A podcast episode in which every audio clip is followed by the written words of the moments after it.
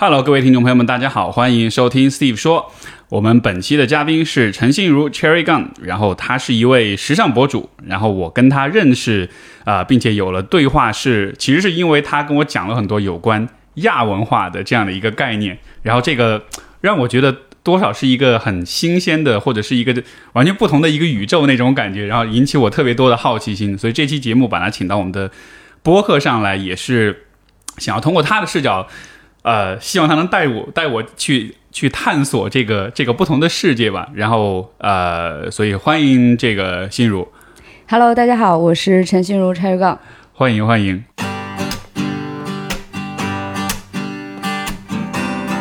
欢迎收听 Steve 说，和我一起拓展意识边界。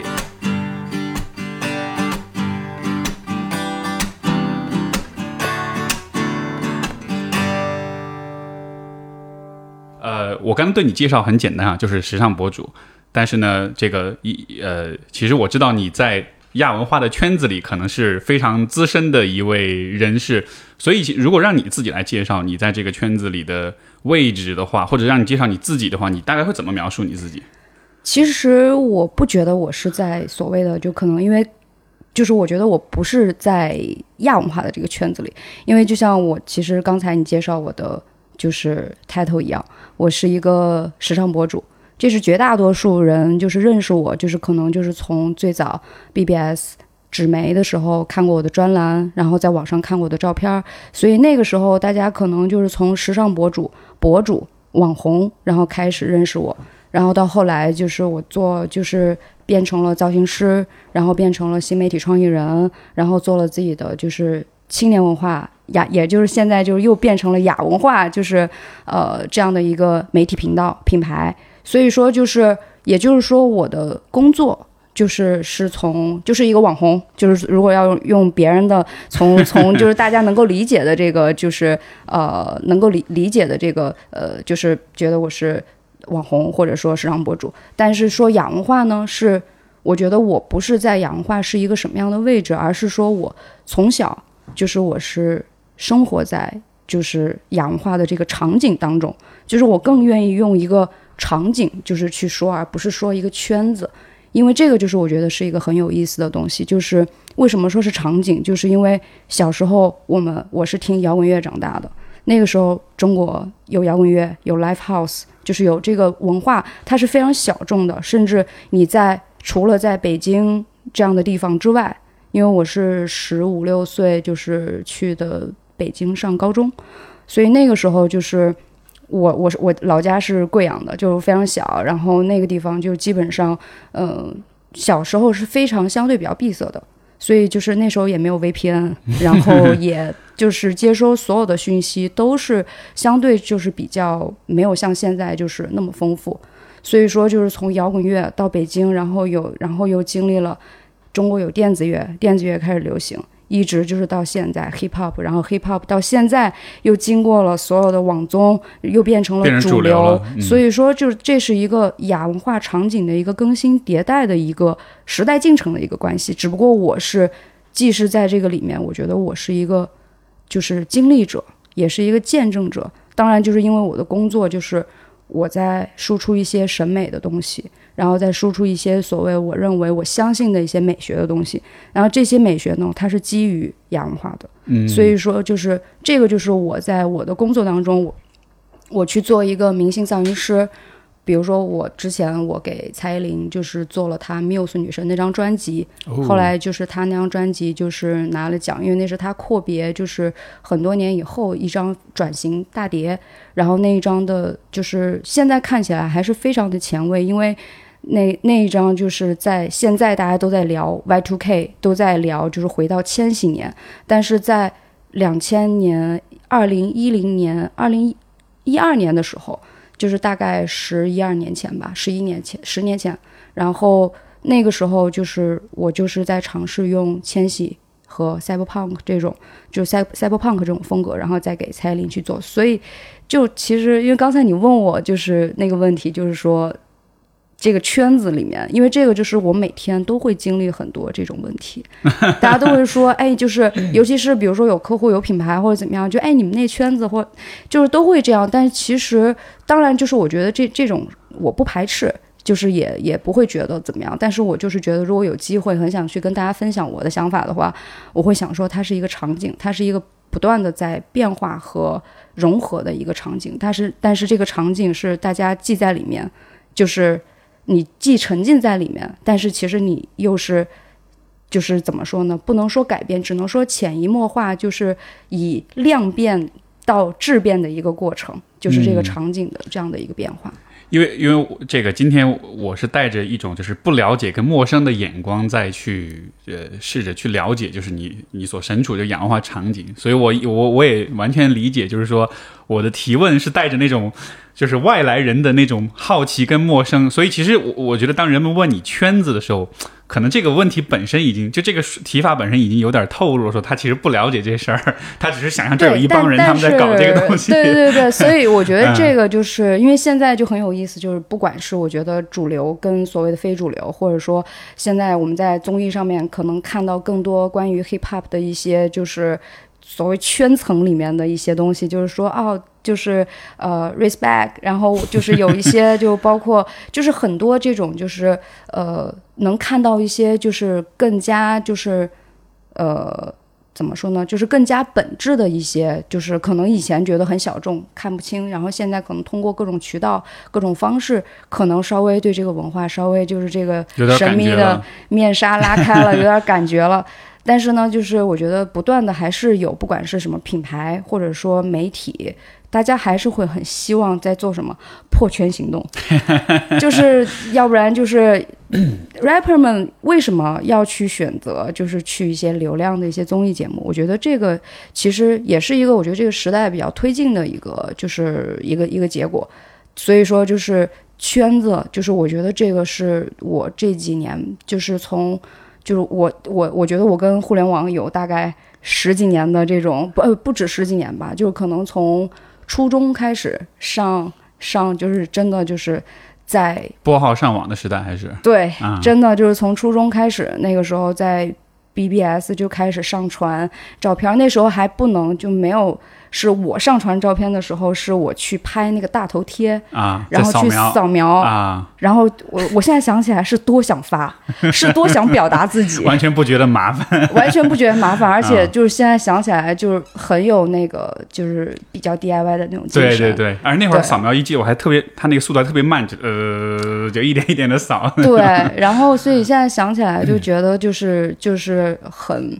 就是从那个扫描的时候，就是到现在，就是全球一体化，然后你都各种滤镜，然后各种 story，一天二十四小时你的 story 就没有了。就是我觉得这个就是也是一个就是载体和媒介之间的这个升级和更新迭代，然后也让就是所谓我们在表达自己的人，在做内容的人，然后也感受到了这个就是圈子，它不单单是。文化之间的那种圈子，其实媒介也是变成了一种，就是载体和所谓的圈子，就是对。所所以这么说，我能不能呃理解为，就是其实像圈子这样的描述，它其实是把这个问题过度简化的。就其实它是它背后是有很多很复杂的现象，媒介也好，历史的变化也好，包括人的，包括文化的迭代，它其实是很复杂的。所以你说圈子，就其实是不是就有点像，比如说，当我用时尚博主来描述你这人的时候，其实会。会会错过很多很重要的背景或者细节这样的。呃，我觉得我我我不是很排斥去概括。我觉得概括，我觉得言简意赅。我觉得圈子就是圈子，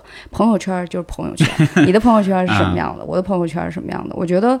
就是圈子就是圈子。但是如果就像现在我做的事情一样。我从一开始，从一个大家就觉得你就是一个网红，我就是一个时尚博主，我没有任何看不起我的职业，或者觉得我低人一等，或者怎么样，我也从来没有觉得就是好像网红就要好挣钱，或者说就是更要更风光，我也没有那么觉得。但是呢，就是我觉得我就是做了十几年，就做这个工作，到现在就刚才你说就是一个我们再说一个概括的一个圈子的一个这个总结。但现在我要做的，我做的所有的事情都奔着一个目标，就是我们在做的就是细分领域，就是文化的细分领域。我们在讲 hip hop 的时候，大家都觉得，哎，你们都搞嘻哈的，你们都非主流。但是我想要用实际的一二三四罗罗列，告诉你用你的方式，用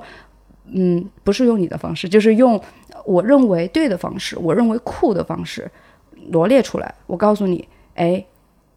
那个你我是非主流，我是一个非主流，但是非主流下面你有一二三四五六七有这七种。嗯 hip hop 里面，你九十年代、两千年代，然后你到现在不同的国家、不同的地域，就是你重庆跟成都，你还是不同的两种或者三种或者很多种，也就是这个细分领域，就是是我一直就是嗯怎么说呢，就是致力于想要去就是做的事情。是我有看过你的有一个、你说的这个这个 hip hop，就是有一个视频，就是有那个那个选秀节目叫 hip hop 女孩是吧？然后你又做了一个他们每一个这个艺人的这种他的相对他个人风格的一个解析，哎，我觉得特别有意思，就是因为他们每个人。就是以我首先我又又我又直男哈，眼睛又很钝哈，然后对审美其实又不是那么的敏感，但是经你那么一介绍，就发现哦，原来我原来看着他们，我就觉得就是穿的就是花里胡哨的，我我只能最多只能用花里胡哨这样一个非常解析度很低的一个词来描述。但是你在跟他在你在描述他们的风格的时候，你就会讲说这个元素是怎么回事，那个元素怎么回事，就有一种像是把我的把我的这个视力就变好了一样，就看到哦，原来有这么多细节在里面。呃，因为其实像那个，就是我做的那一期视频内容，其实那个是一个广告嘛。啊、我知道，对 后面但是呢，就是那个广告，就是我觉得也是，我觉得我以前在做广告的时候，我拿到客户 brief 的时候，别人是说我要一个这样的，你给我做一个那样的。但是现在是，就比如说，我可以给你讲，就是这个节目里边不同的这些，就是他们觉得不错的这些选手，你可以拿他们讲什么故事。那当然就是，我觉得首先就是那一个视频内容就可以解决刚才我们聊的那些，也就是说，hiphop 女孩，你想到 hiphop 女女孩，你的第一反应是什么？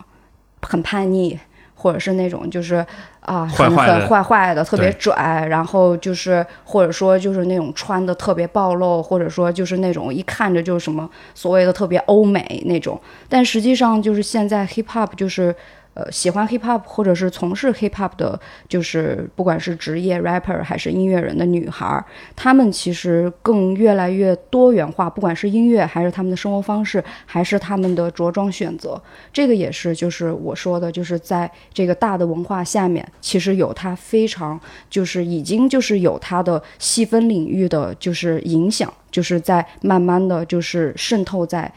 更年轻的年轻人年轻人身上。所以说，就是我觉得像甚至有些女孩，你看着她，你感觉她好像那种男团女团的，呃，就比如说你看这女孩，她很像那种女团，很酷的那种，很 K-pop 那种，就是很 idol 那种。但可能他他的 rap，他的 flow 真的就是非常犀利，可以真的就是像刀一样，就是非常厉害那种，就是很 hip hop。但是也有那种看着就是很你说花里胡哨那种感觉，就是哎好像挺非主流，好像哎有点那个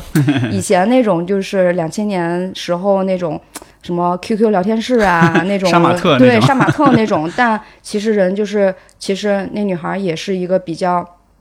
怎么说呢？就是一个非常 fusion 的那种，就是有 R&B 的那种感觉的，做的非常好的，就是那种 soul 的那种，就是 new soul 的那种音乐。所以说，就是我觉得越来越多元化是一点，还有一个就是大家的，就是呃，就是尤其是新时代的年轻人，他们的外表和他们喜欢做的事情，完全也不是说就是一看你就是一个。搞嘻哈的，一看你就是一个搞朋克的，这个就是可能我觉得可能跟我上学的那个时候就是一个很不一样的事情，但是不一样的就是大家喜欢的东西一直是没有变的，就这个文化它一直是在那儿的。对，这个、这个得拉回来一下，我们得定义一个词儿啊。当然，我们说，哎，首先到底是亚文化还是雅文化？这个 这个读音应该是怎么样的？我我觉得就首首先就是肯定，如果是读音的话，我觉得应该 就是亚文化。亚，OK，对，因为就是次要的意思嘛。嗯，次要的意思。所以你觉得这个，哎、首这个亚文化，那到底应该怎么理解呢？这个词儿有一个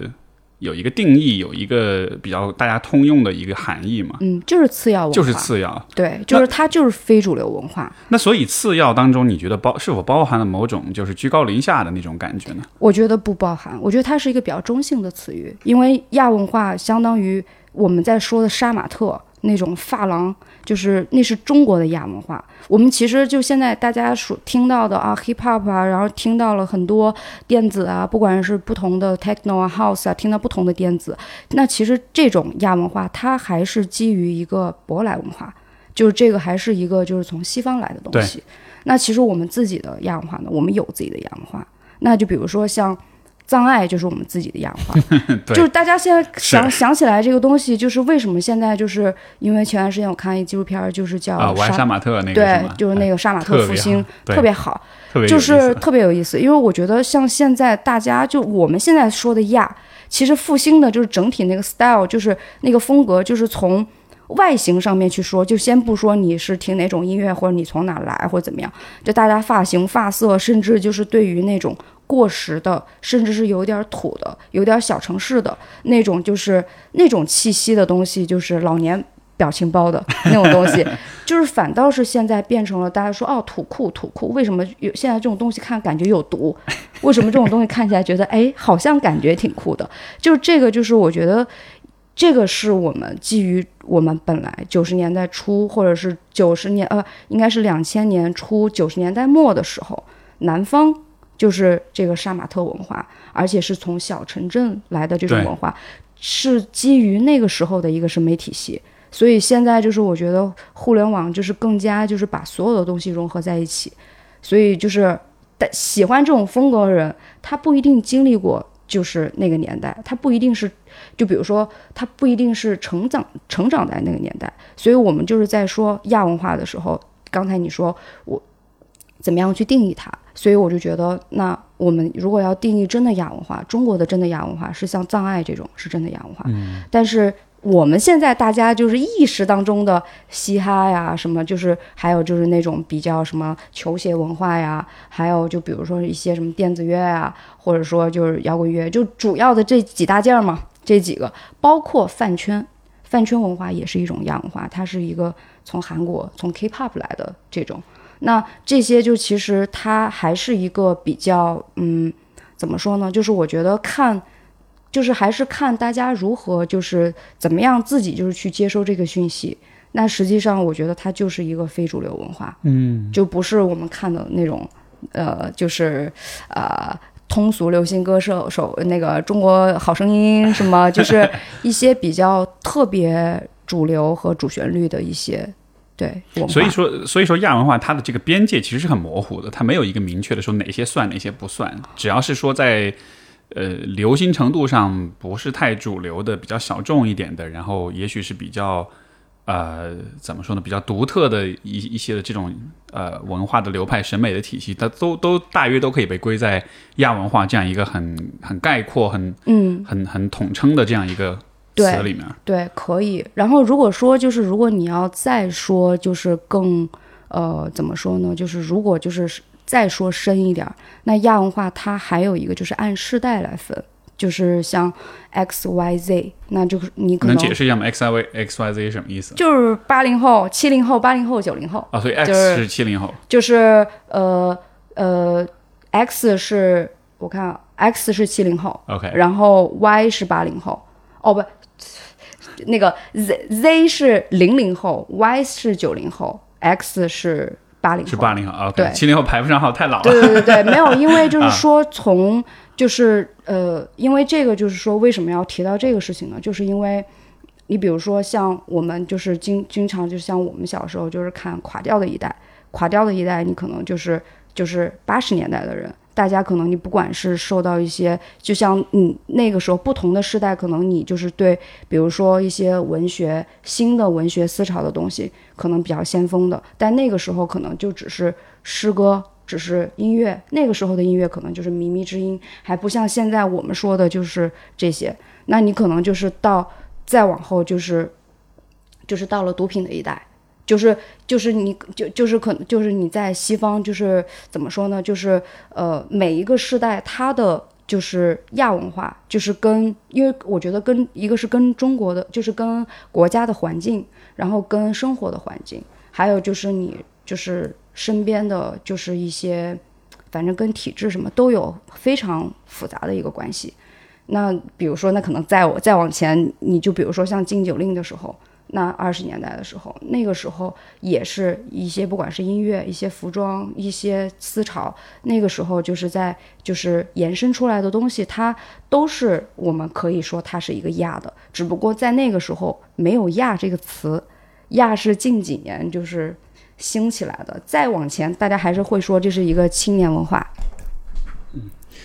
所以这么来说，就好像是呃，这其实也是我对亚文化感兴趣的一个点，嗯就是不同的人在不同的历史和环境、社会环境当中，它其实会产生像是不同的化学反应一样的。然后，包括你刚才提到像杀马特。呃，这样的一个群体，我之前就看那个纪录片，就讲杀马特这个事儿，然后他很有趣，他就说，其实他们很多都是那种南方小镇小镇的那种打工青年，从小地方来，然后他们之所以产生这样一种文化，他很多人就说我头发染成那个样子，我会感到很有力量，我会觉得很自信。我这样一个身份，在这样一个就是呃独自在异乡的一个这种生活状态，每天就是上班下班，感到很孤独。然后，但是我这样的方式让我感到很自信，也让我觉得有交了很多好的朋友，找到一种归属，就好像是这是他这个人他很独特的一个。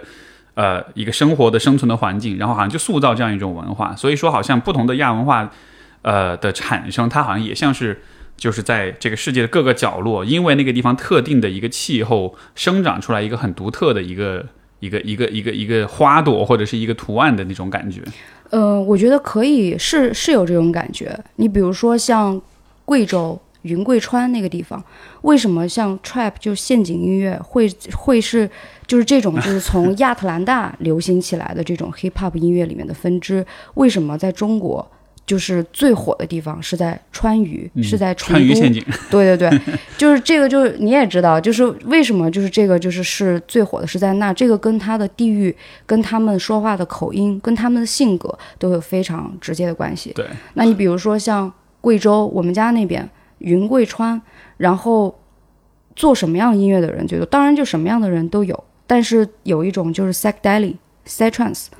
就是做迷幻电子的嗯最多，但是迷幻电子为什么会在山里面比较多？就是因为这种音乐它是去讲，它它讲的是一个就是灵性的东西，就是 psychedelic psy psychedelic 是在讲就是你就是一个灵就是灵修天人合一，然后他们那些人是会就真的是做这种音乐或者喜欢这种文化的人，他们会把自己就是归为就是更像一个嬉皮士或者像一个居士的感觉。就是，但是他们你看上去感觉像这个人好像那种云南那种穷游那种感觉，就是很多人肯定是觉得这些人看着穿个拖鞋，一年四季也不换啥衣服，但是他们就是基本上就是一个，就比如说像他们在讲什么，就是比如说他们的顶轮，什么就是喉轮，就是他们的那个我不太懂脉轮，就是比如说他们在修那些东西，但是他们是用音乐和就是音乐的就是产生的这种频率和自然就是气候，然后跟这些所有的东西是他们要达到一个天人合一的一个状态。所以说，就是这个就是是我们可能就是去理解的，就比如说可能我自己喜欢的东西相对还是更 urban 一点，所以说就是，但是我还是非常感兴趣，因为我是来自于山里，我从小就在山里长长大，所以我也去过很多塞趴，然后所以像刚才你说，就是小城市他们就是去上班，但是他们的发型让他自己变得有自信，或者说延伸出来这样的一个文化，那是实际上就是说，我觉得不管什么样的亚文化，你来自哪儿，你是谁。你穿什么样的衣服，这个首先就是对你身份的一种表达，而且就是很多年轻人，绝大多数年轻人，包括刚才我们说的 X Y Z 世代，就是八零九零零零，这个是最就是可能是一个嗯，就是最概括的那么分法，然后、然后然后就是这些不同的人，就是但是大家可能在表达自我这件事上，可能就是你的点会不一样。是所以每个城市对出来的东西和文化也都不一样。嗯嗯这个很有趣，就是说，虽然我呃非常的不了解，但是那只是因为我没有花时间去了解这个亚文化。但是从我自己的这个怎么说，我自己的职业的角度来说呢，我我其实又很能理解这样的一种呃现象，因为其实每一个人都是在不断的去定义跟 寻找跟表达自己的。而今天的年轻的一代，相比于比如说我我们的上一代人，那个那个时代是因为物质、因为文化跟政治的因素，对吧？就是所有人其实是被禁锢的，就是我没法表达自己。但是到了今天，就好像是人其实本来就是非常多元跟非常复杂的，所以每一个人都会逐渐的发展出自己认为他自己觉得感觉对的，或者他自己觉得能够表达、能够代表他自己的一些这种，不管是审美的风格也好，还是生活方式也好，所以就是好像这种文化的多元的发展其实是一个必然，甚至我觉得它应该是一种被被认可、被鼓励的这么样一种现象，因为它其实就认，它其实就意味着人的意识在不断的。呃，细分不断的发展，不断成熟，甚至是不断的解放的过程，而不是说所有人都得有一个统一的面貌，得有一个大家说出来的话都差不多，大家穿的衣服都差不多。就像这个，比如说七十年代大家都穿中山装这样子的那种，那种很很怎么说呢，就是很很很抹杀人性的那样一种风格吧。对，但是我觉得现在就是，虽然说就是可能是对于你来说，就比如说觉得。就是大家现在可以去更加的自由的去选择，就是可能就跟你穿不同的衣服一样，你喜欢不同的文化，你就算你的 playlist 里面有不同风格的歌，或者是你跟你有不同圈层圈子的朋友，但是我觉得有一点很有意思，就是说，其实就是在所谓的亚文化的这个圈子也非常内卷。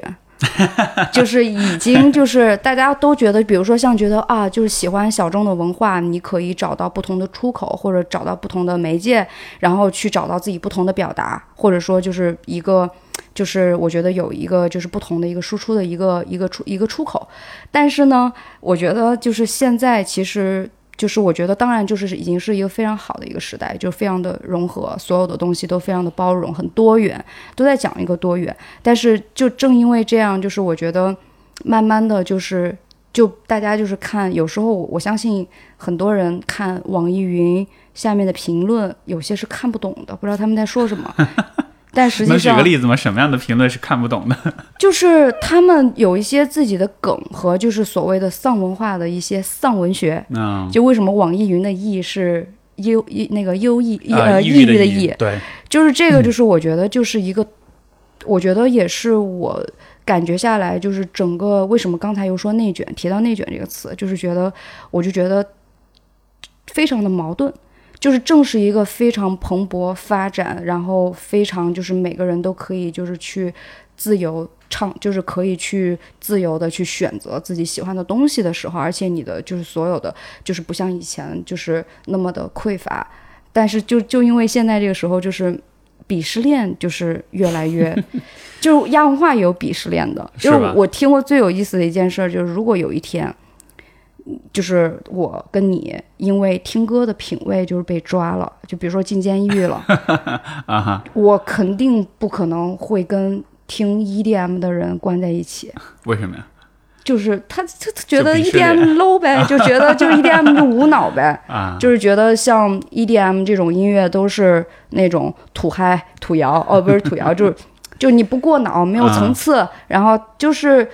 这个就是我觉得是一种，我虽然就是不是特排斥，但是我确实我自己发自内心也不是特喜欢，你知道，就是所以说就是我觉得这个是一个很有意思的，就是它越自由，但是那个就正因为所有的领域都在越来越细分化。所以他的那个鄙视链就越来越就是趋于明显。就你说的那个内卷，其实就是说，因为大家更多元、更自由，但同时就是更精了。对，就是这种不同的审美、不同的风格之间，其实反而会产生像是产生一种张力一样的，他们彼此之间会有一个拉扯，一种拉扯。对，就你也不好说到底谁高过谁或者怎么样，只是说就是就是就是差异就会带来带来这种摩擦，带来这种拉扯。对，就比如说一个非常有才华的导演，他能。他同时也是一个制作人，但是他非常就是喜欢 Black Pink，但是 Black Pink 就是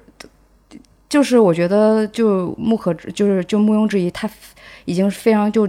那个顶顶流女团。这种，但是可能还是有人会觉得你是一个 hip hop 制作制作人，你是这种非常就是你得范儿正，就是北京话，就是北北京人就会说你范儿正，你为什么要喜欢 hip hop 那么主流，那么就是那样的东西，就觉得你是叛徒，就是有有一些就是我觉得比较可能那种腐朽一点，或者说就是那种想法，但是这样的人是在的，因为他不接受新的东西，对，因为因为就是。呃，我觉得这个也是，就是在这个呃所谓的亚文化的这个圈子里面，就是它既是一个共存的一个状态，但是它又细分，同时它又是非常矛盾和拉扯的一个状态。这个就是 tribalism 嘛，就是部落主义。而且这个我觉得 不光是亚文化的这个圈子，其实哪儿都是这样的。对你像在比如说心理咨询的圈子，也是各个不同的 治疗的流派之间就说啊，我们流派是最正的，啊，你学那个不行，就就人好像都会有一种。我我有了一个身份，我跟类似的人找到差不多的共鸣，然后我就希望我们形成一个小团体，然后我们就能像是在这个小团体中找到某种共鸣跟归属感。然后这个时候，如果有谁是像叛徒是不够纯洁，然后就会被鄙视，就会被逐出去，就觉得好像这个已经破坏了我们这个团体的纯 这种呃，纯纯洁性。以前是这样，就是以前我觉得大概就是以前是这样，就是可能比较这种，就是比如说特别扎堆、特别抱团儿，old school 要跟 old school 就看不上 new school，或就是比如说就是在 hip hop 里面，或者说就是 DJ，就是你玩黑胶的，就是你就是做唱机的那种，就是或者是就是你用呃。就是你就看看，就是看不上那个用笔记本放歌的，就是那在我上学的时候是比较，就是一个比较，呃，我我就是我上高中上大学，就是刚刚上就是大学的时候，那个时候可能正是这种风气特别就是巨就是特别盛行的时候。当然现在就是我觉得非常的就已经是刚才说的那种，就是虽然说内卷，但是我就觉得现在融合的很多元的这个状况，就是我觉得越来就是。亚文化跟其他的就不一样的点，就是刚才就是说它既内卷，它矛盾，但是它就是在这样的过程当中，它就会碰撞出来新的文化。嗯，以，前就是比如说，呃，就是比如说像 hip hop，就是会觉得一就是跟摇滚乐这两个东西是很不相干的，或者说就是像以前的 emo，就是情绪摇滚，然后跟什么就是金属摇滚，就是比较偏 metal 的那种音乐，跟 hip hop 跟就是跟嘻哈，他们是完全不着边的这些东西，但是又因为后面有了就是什么说唱金属，然后有摇滚跟呃那个嘻哈，就是有了就是非常就因为有一些就有名的乐队，他们把这个风潮跟这个风格带起来之后，然后就延伸出来一些新的文化，那就是放到现在也同样是这样。我觉得这个是别的就是不管是领域。还是别的一些，不管是文化领域也好，工就是，呃，其他的一些就是各种领域，我觉得这个是只有亚文化才会有的。我觉得这个就是挺有意思的一件事儿。你这么说，我觉得其实曾经我也是很亚文化的，因为你说说唱金属啊什么的，然后就 OK 那。那那当年很多八零后的人，很多很多人中学时代听过林肯公园吧？那算是对那算是他们算是把这个东西主流化的一个一个很标志性的团体吧？对，对，因为就像你上次你说那个，你们一就是你之前你说你看过 Howie 是看过 Howie 你在对对对，鸭打鹅的现场对吧？是因为像鸭打鹅这个乐队，其实它就是这样，因为其实它现在已经是给人感觉是那种很大乐队，很那有那种很精致编排那种独立摇滚里面可能非常佼佼者，然后就已经是这种非常十年的这种就是很 top 的这种独立乐队。但是他们一开始从数学摇滚，就是到开始就是用合成器，然后再到融入爵士，那其实他们就是音乐的风格融合，其实也是这个，我觉得也是一个时代进程的一个结果。就好像是这个不同的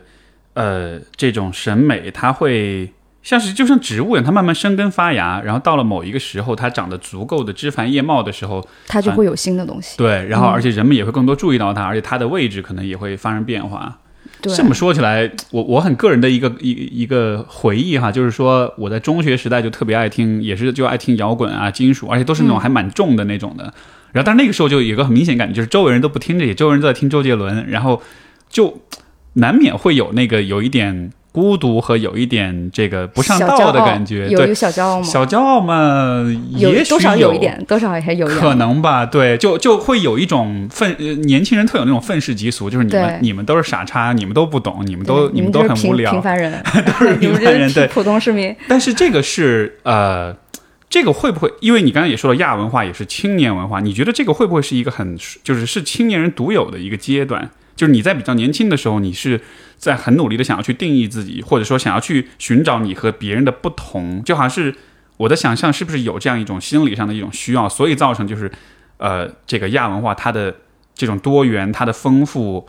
好像就刚好是应呃对应了，就是年轻人在这个阶段他寻找身份、寻找自我的这样一个心理需求。你觉得这当中会有关系吗？我觉得肯定是有的，因为所有的就是几乎我们在谈论的亚文化，它都是从年轻人群体发酵出来的。它不是说突然就是，当然就是年轻人他也是会受到不同年龄层或者不同的环境或者不同的人的影响，那就是这个。创造力是从哪来？那还是从年轻人身上来的。所以我觉得亚文化它是年轻人所创造的，我觉得这个没毛病。当然就是要看怎么样去看待，就是怎么样去理解。但是我是那种，就是我我觉得就是倒不用去深想，就是这个深究这个所以然来，因为我觉得其实其实我觉得我现在，因为每天可能像刚才就是也有跟你分享，就是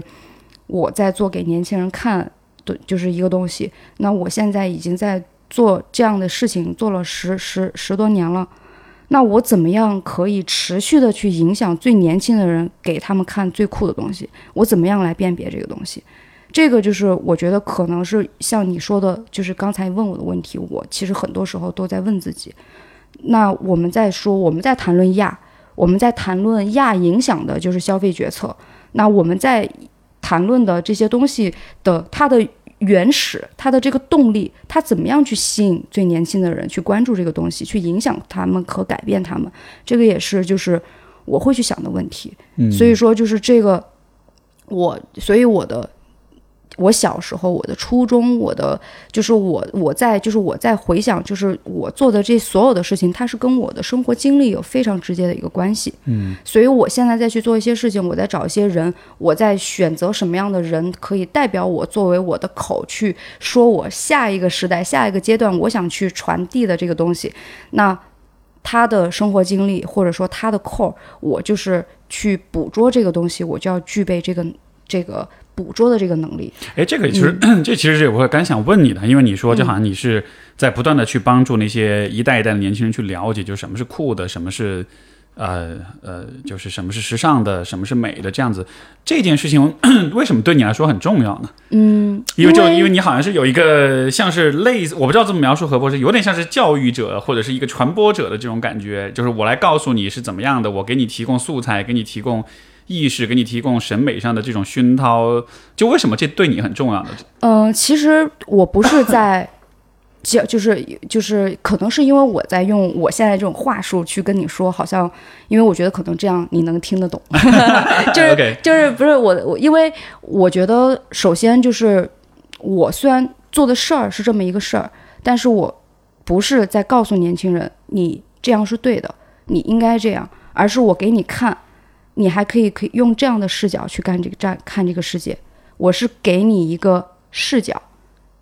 至于你想怎么想，你想怎么看，你觉得东西是酷还是傻还是缺还是怎么样，那是你自己的答案。嗯，我只是给你一个想法的角度。对，就开启他的一个视角而已，但是你并不是做评判的。对对，因为因为就是我在我小时候。我看的东西就是非常非常的匮乏，我而且就是在中国，就是我跟我一样的人有很多，没有去过特别，没有出过国留，就是出国留学过，然后也没有去过所谓的大家一提到亚文化，说一说到朋克，大家都去啊，就是我在伦敦，然后一说到电子乐，我在柏林，我在底特律，然后说那个啊喜欢 hip hop，我在 L A，我没有这样的条件。那中国绝大多数很多年轻人跟我一样，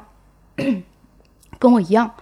没有特别好的生活环境和条件，可以让你有非常就是好的条件去接收这些不一样的东西。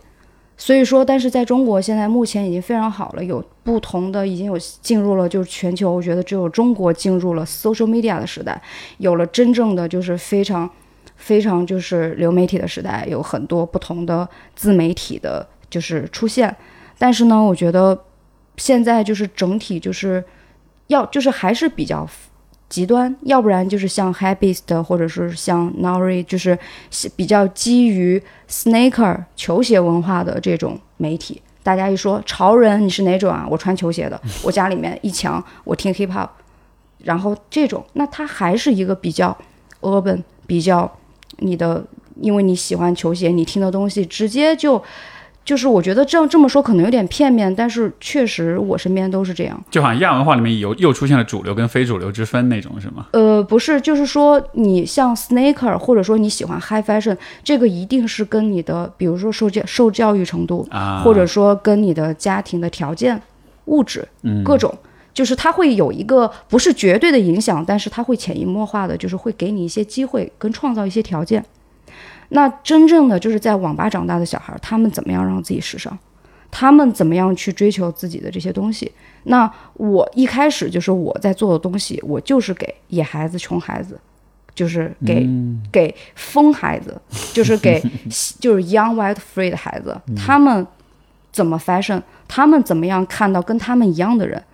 但是这个东西就是在我在三年前做我的就是呃就是媒体频道的时候，我那个时候也是非常拉扯，因为我自己的是那个造型师和时尚博主的身份其实已经非常主流和商业化了，亚只是我的一个其中的一个标签，甚至是一个合作的类目，就是我非常商业的。但是我想做的事情就是，我想做的这个事情是我在看未来五到十年。也好，没看到二十年那么远啊，就五到十年，我就觉得那中国除了 high fashion，那现在慢慢的有 high street，大家出来有所谓的高级街头了。然后你在球鞋文化跟高级奢侈品、时装之间，你慢慢会延伸出来一个新的东西，这个东西叫 low fashion。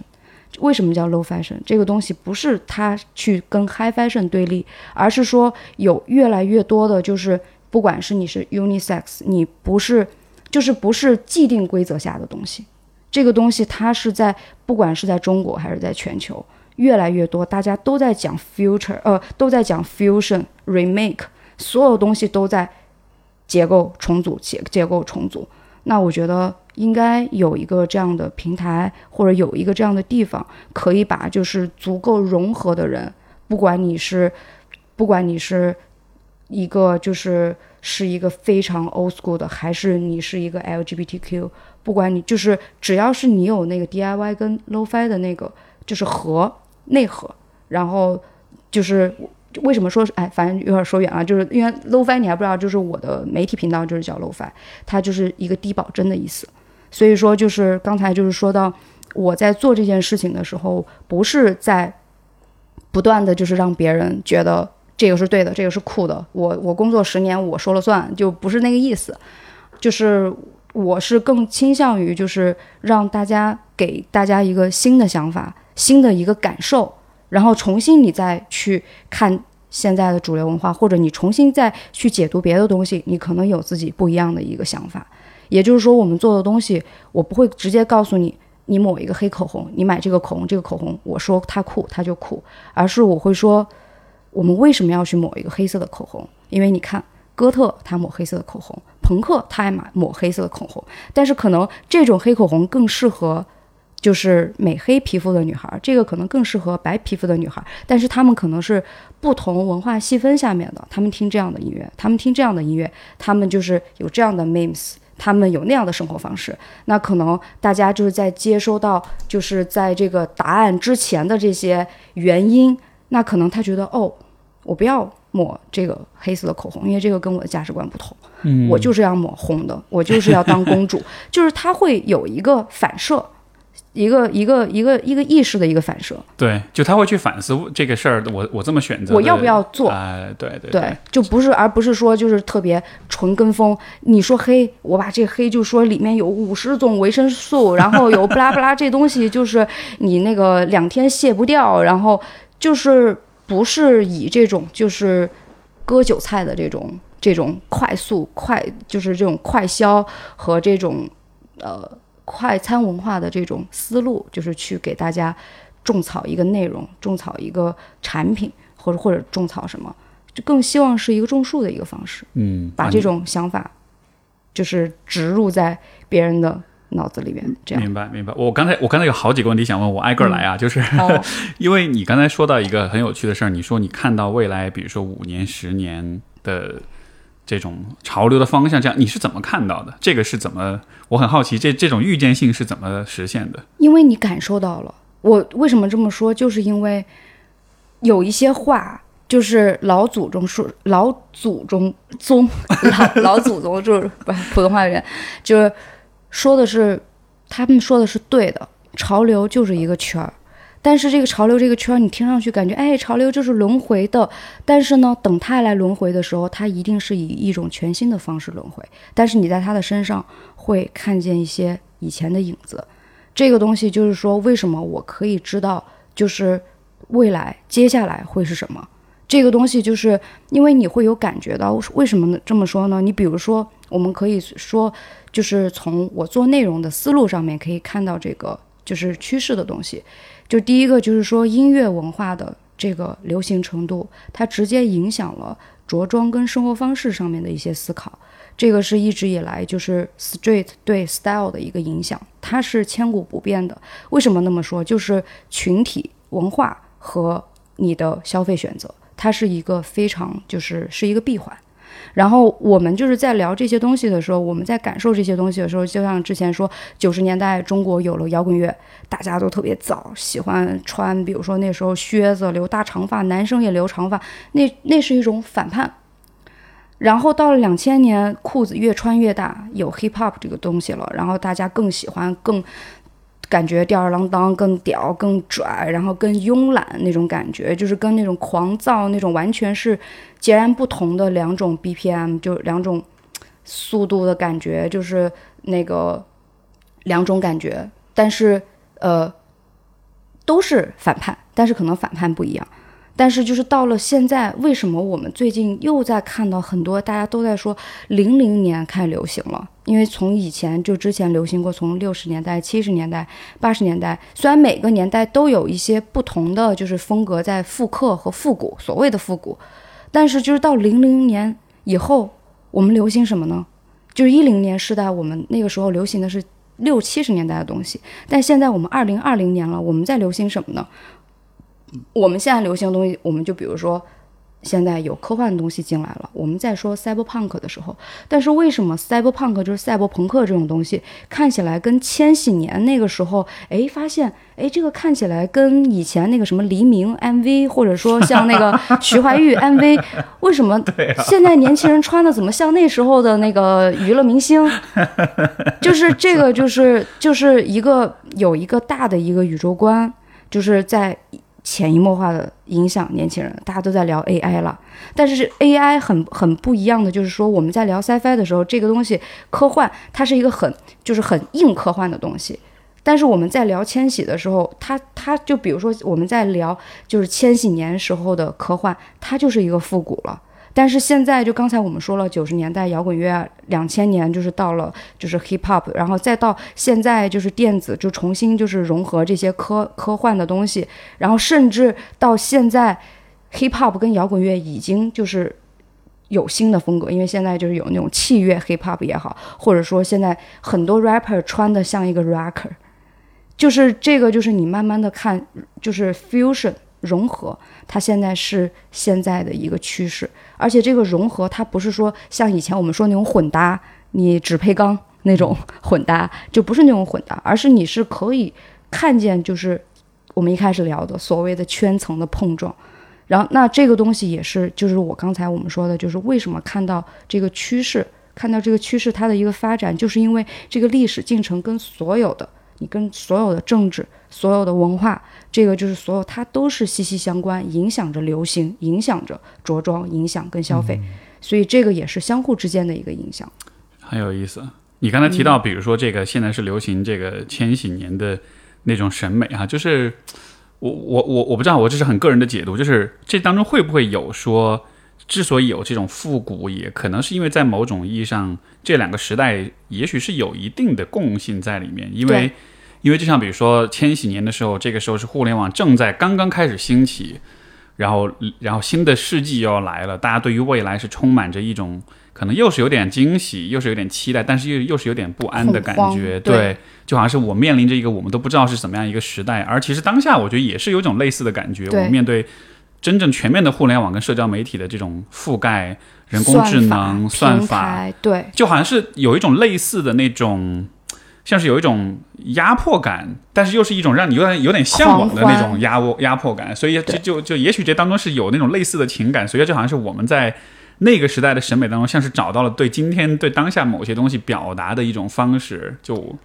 对，我觉得一部分人是这样，一部分人喜欢那个时候东西，包括喜欢那个时候的电子乐，也是比较数码感，没有那么多层次，比较单一。很多人就是喜欢，就是怀旧的人，就像刚才你说，就是他在千禧年之间去找到一些共鸣的人，那是因为他对那个时代有所了解。但是现在喜欢这种风格的大多数年轻人，他们都是出生在那个年代之后的。所以就是，也就是说，我觉得在现在所有的事情其实变得更加简单了。只有像我们觉，就是我我我觉得需要就是去不断的去解读和所谓的就是解构和重塑，就是你去去不断的思考的人，他可能会去哎发现，就是其中有一些就是有点东西的。然后我们接下来会怎么样？就是你可能就是会有这种思考，但是绝大多数深陷其中的。年轻人，他们可能最多只能感受到那种既尴尬又兴奋的感觉，就是啊，好像很很很局促，好像很焦虑，不知道我怎么样，哎，但是我很酷，就是他们的那种，就是又不安，但是呢，他又不屑于，就是去，嗯，怎么说呢，就是去隐藏自己，还是非常，就是我觉得表达欲非常的。就是有非常大的一个表达欲，就是跟那个时候是一样，但是他们并不一定是基于对那个时代的共鸣感，而是说就是现在的互联网环境就是滋生了，就是他们就像那个时候的，就是那个 Y Y 时代一样，千禧一代一样，就是同就像你说的，同样的环境是滋生他们，但是他们并不是去找到共鸣，而是他们。这这样的因素自然就形成了他们这样的一个群体，也没有谁去去决定这个方向，而它像是一个自发生长的东西。对，所以我就是一直我们就是聊，就亚文化的这个滋生，其实不管是从音乐场景，还是到时尚的这个消费影响也好，我觉得这个就确实是跟生活环境呃生活环境和就是地域国家和地域都有非常非常就密不可分的一个联系。这个也是我对于就是这种虽然我不了解，但是对亚文化的那种兴趣所在，呃，就是在于就是很有趣，就是像呃，因为我会联想到，比如说我之前看过一本摄影集，它其实是一个摄影师，他去全世界各地拍了很多那种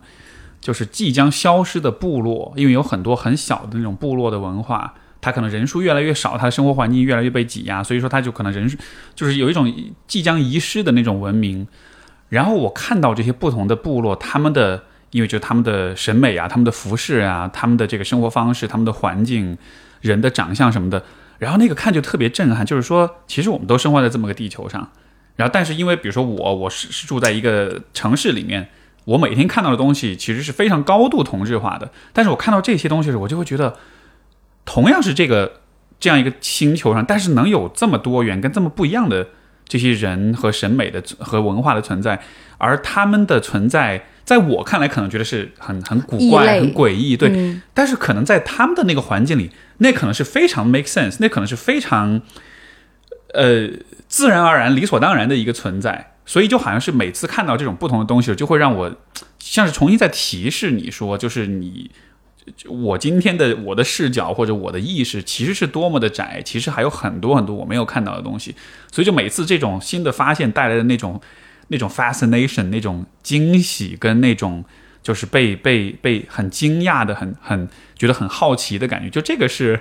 好像是我一直在有有意识的再去再去注意再去识别的一个东西。我其实跟你一样，就是因为其实我在就刚才也说了，我一直。在就是所谓的，就是我压了十几年了，但是这个压，就是因为也是近近近一两年变得特别火的一个词，它从一个比较贬，稍微有点贬义的这种感觉，然后变成了一个比较中性的一个词语。那甚至现在大家就是会变成变成一个，甚至是有点这种消费意味的这种感觉。那其实我也是，就是亚文化，就是我们现在在谈论的亚文化，它其实是有一点被同质化了。就像你刚刚说，就是就像。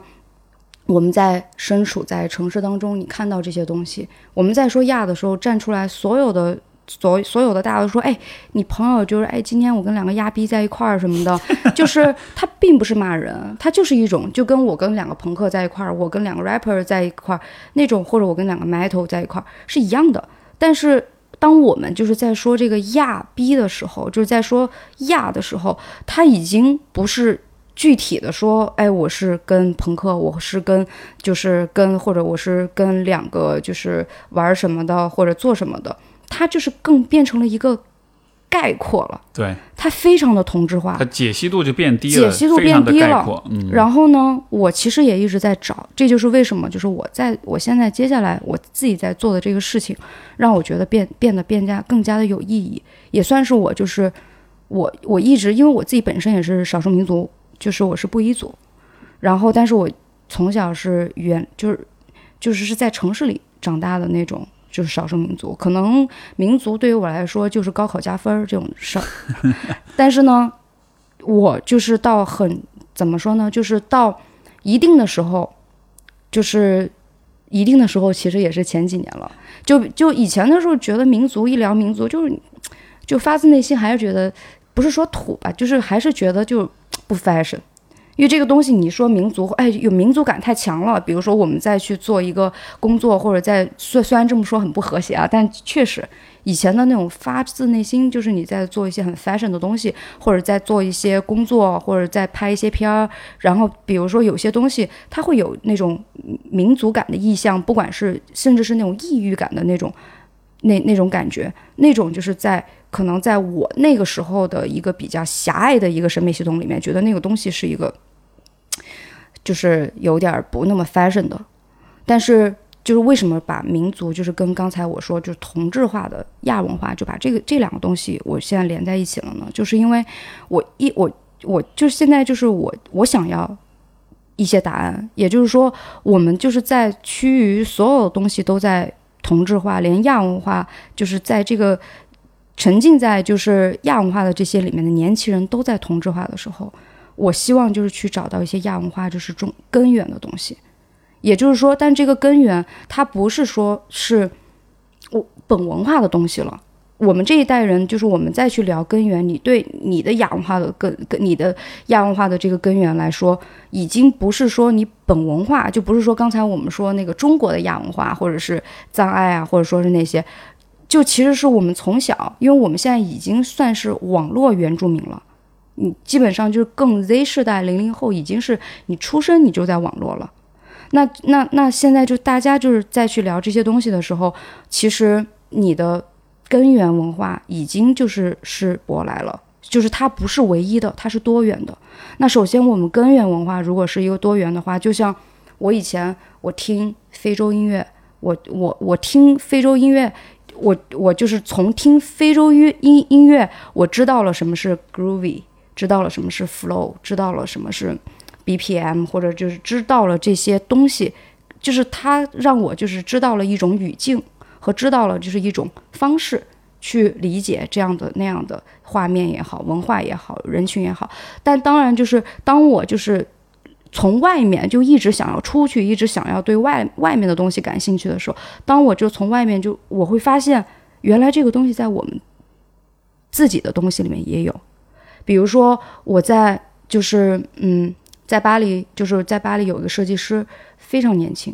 然后呢，他就是把苗族的一个水绣，就是水水书，然后和苗绣就是非常传统的传统的工艺。然后跟现在非常流行的就是一些就是那种解构的那种廓形，然后去组合在一起，就是做了非常非常新的视觉。当时我看到那个设计，其实就跟我刚开始就是刚刚听到叉叉的音乐那种感觉是一样的。有人可以把民族的东西跟 soul、跟灵歌、跟跟黑人音乐融合的那么好，有人可以把大凉山的东西可以跟就是爵士音乐可以。融合的那么好，然后也也有人就是可以把传统的苗绣，然后可以不用那种很主旋律、很大、很磅礴的那种方式，可以用一种很亚的方式，用很就是 generation 的方式，再给你看一个就是现在的人怎么样去理解民族跟根源的东西。我当时特别感动，我当时就是看到这样的东西，我就会觉得大家现在所谓的亚都在很。就是都在追一种很虚无的东西。就像以前千禧年我们在聊网络时代、互联网时代、千年虫，然后那个时候就是在说，在说的是一个信息故障的一个时代。那现在我们在聊这些东西的时候，它变成了一种潮流。但是在这个之下，就是在这个之下，我就觉得，其实中国因为它文化非常的，就是真的是博大精深。以前的时候，我就会觉得会不断的想要去探索外面的东西，会去找那个自我认同和找那个不一样的东西。但是学会就是当我就找到了一些学，就是知道了，就是倒不不能说就多知道啊，只是说我有点像去旅游，你旅游完回来，你会发现。你会更了解我们自己的东西的一些美，甚至是你更了解，你好像看得懂了，就相当于你学会了一种小语种，然后你会发现用这种小语种来去解读你自己的本文化的语言，你发现读得更明白了。所以说，这个是我接下来想做，就是想去探索的我们本文化、根源文化和现在当下的亚文化场景之间的一个关系。很有意思，所以就好像是说，我不知道能不能这么理解，就是说，比如说一个很根源的一个文化的东西，它其实一直都在那儿，但是就好像是不同的每一代人去看它，包括去诠释它，去去重新表达它的方式也是不一样，因为每一代人自己的审美也是不一样的。这个我不知道这个比喻是否恰当，这个是不是有点像是，比如说有一个有一个很古老的景点在这儿，然后比如说我们爸妈那一辈儿要去这个景点玩，他们的方式就是跟旅行团坐大巴去。然后可能比如我们这一代就是自驾，自自驾，嗯，然后下一代人去了，可能不光自驾，他还要拍 vlog，他还要做点别的什么东西，搞个无人机拍一拍什么，就好像是每一代人去重新回顾这个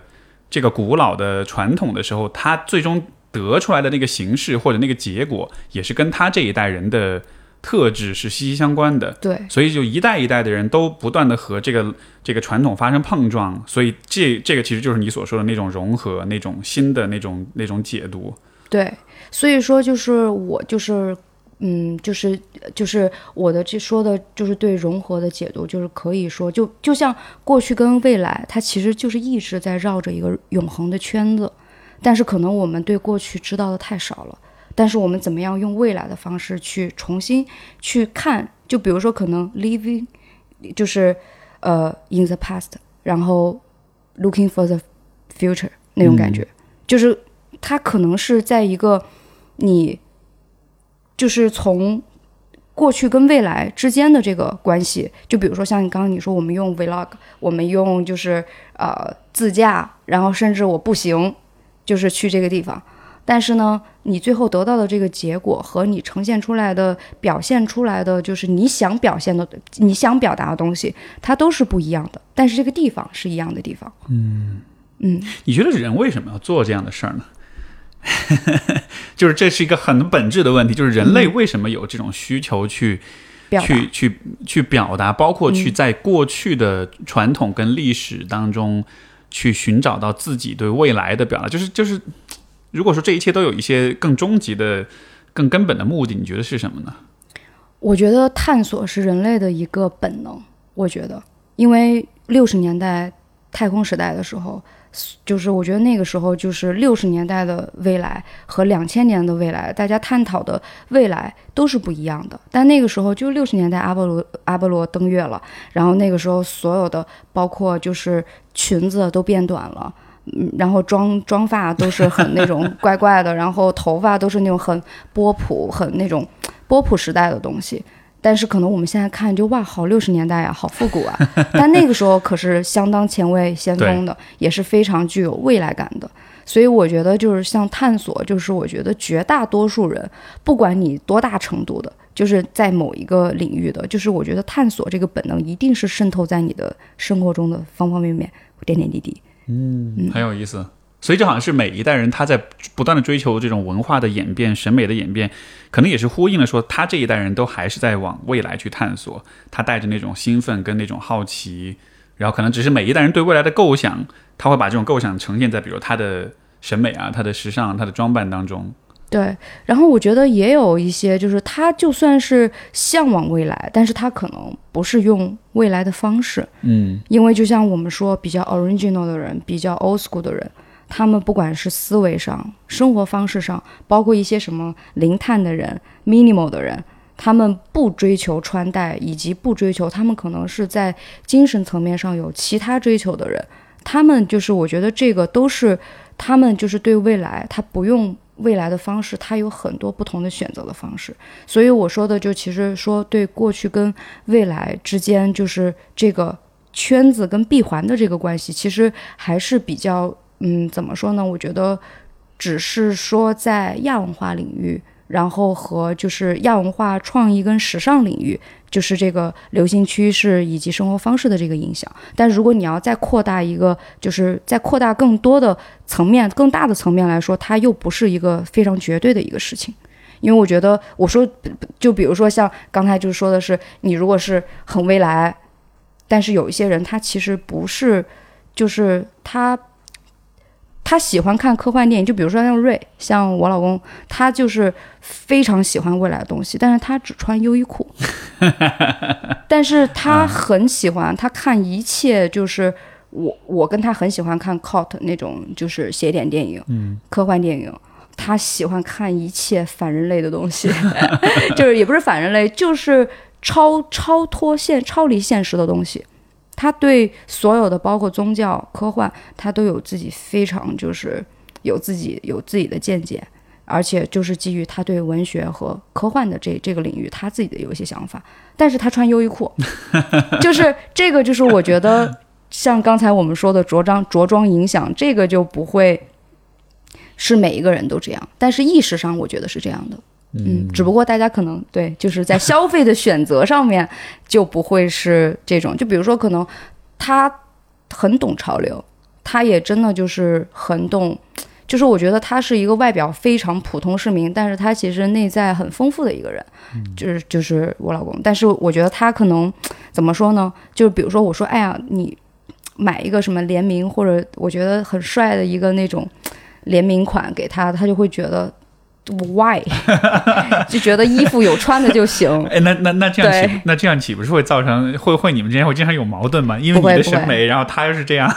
我绝对不会。我我就这个我就觉得很有意思，就是我觉得我是那种真的表里如一、非常 peace 的一个人。我绝对尊重就是他自己的选择，所以我还是更在乎就是意识之间的那种就是。就是精神上面的一些交流，所以我也不会吐槽说他穿什么，就是我不在乎他的外表上的东西，因为我觉得能聊比能看得入眼那个重要太多了。哎，那这很有趣啊。那说到这个，我其实还想问一个，呃，就是你会怎么看待消费主义呢？因为你刚才说到你更看你更看重是意识的东西，而不是入眼的东西，不是外表的东西。那你觉得消费主义盛行的时代，会不会人们的？注意力和重点会有点逐渐的外化，有点逐渐的偏离意识，而更多的强调就是外表，包括消费选择。那这这这样的一个，我觉得 就是这是一个威胁吗？或者这是一个需要担心的事情吗？你觉得？我觉得倒不需要担心什么，因为我觉得这个确实是一个洪流。我觉得它是一个更嗯，就是因为这现在就是一个很物化的一个时代，就是我觉得。这个是我们是我自己做的所处的行业和我自己做的本身的事情没有办法去改变的一个事情，所以就是我觉得像消费主义，就是可能对于我来说，所以为什么我一直说我们是一个基于亚文化和青年文化的一个美学消费频道？为什么会有消费这个？就是因为我们我想做的其实就是在这个消费主义的时代，我希望的是改变。用我们的一些多多视角和多元的一些内容去改变年轻人的消费决策，就是我觉得这个可能是我们可以做的，就是在这个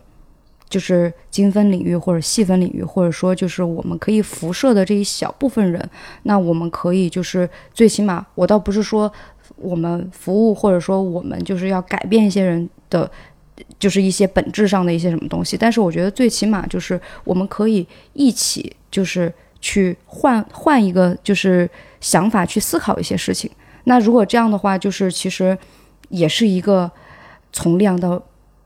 就是一个从量变到质变的一个一个一个一个改变吧。就是说无法阻挡这种消费主义的洪流，但是至少你可以帮助大家就是更相对是更有意识的去做一些选择，他知道他在选什么，他知道他为什么要这么选。对，因为有很多人都是这样，倒不是说我帮大家去做这个选择，或者说我教你来说怎么弄，是因为大家很多人有这种需求，就是我想看看接下来会发生什么，但是我不一定要就是直接决定我要买什么。但是现在就是刚才我们聊到说消费主义实在是太随波逐流了。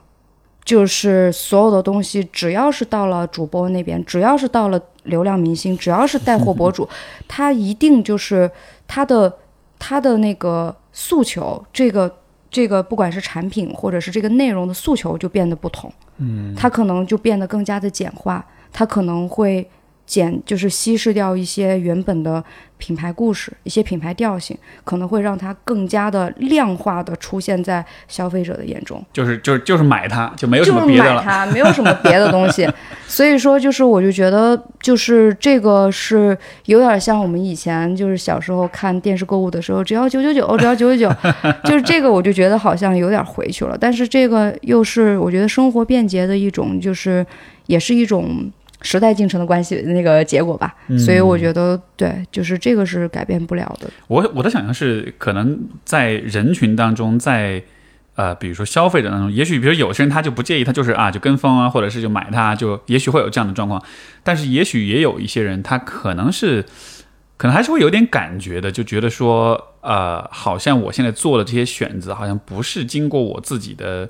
研究跟思考，或者是一个很发自内心的选择，而更多的像是说，哎，是周围人都在做这种事儿，我才做这种事儿，就是就是好像就当然这个这个划分稍微有点武断，但就是说人们在做消费选择的时候，或许也是有比较有意识的选择和比较无意识的选择这种区分的。嗯，而对于那些比较有意识做选择的人，可能他们就是需要有更多的信息的。输入有更多的像，比如说你所做的这种介绍，这种打开他们的视野啊，这样子，也也许你在对话的其实是这样的一个群体的人。对，我是希望，所以我是希望影响的，或者说我希望聚焦的，就是影响跟聚焦，它是一个互相的一个互相的关系。就是我当然去找我想找的人，但是就是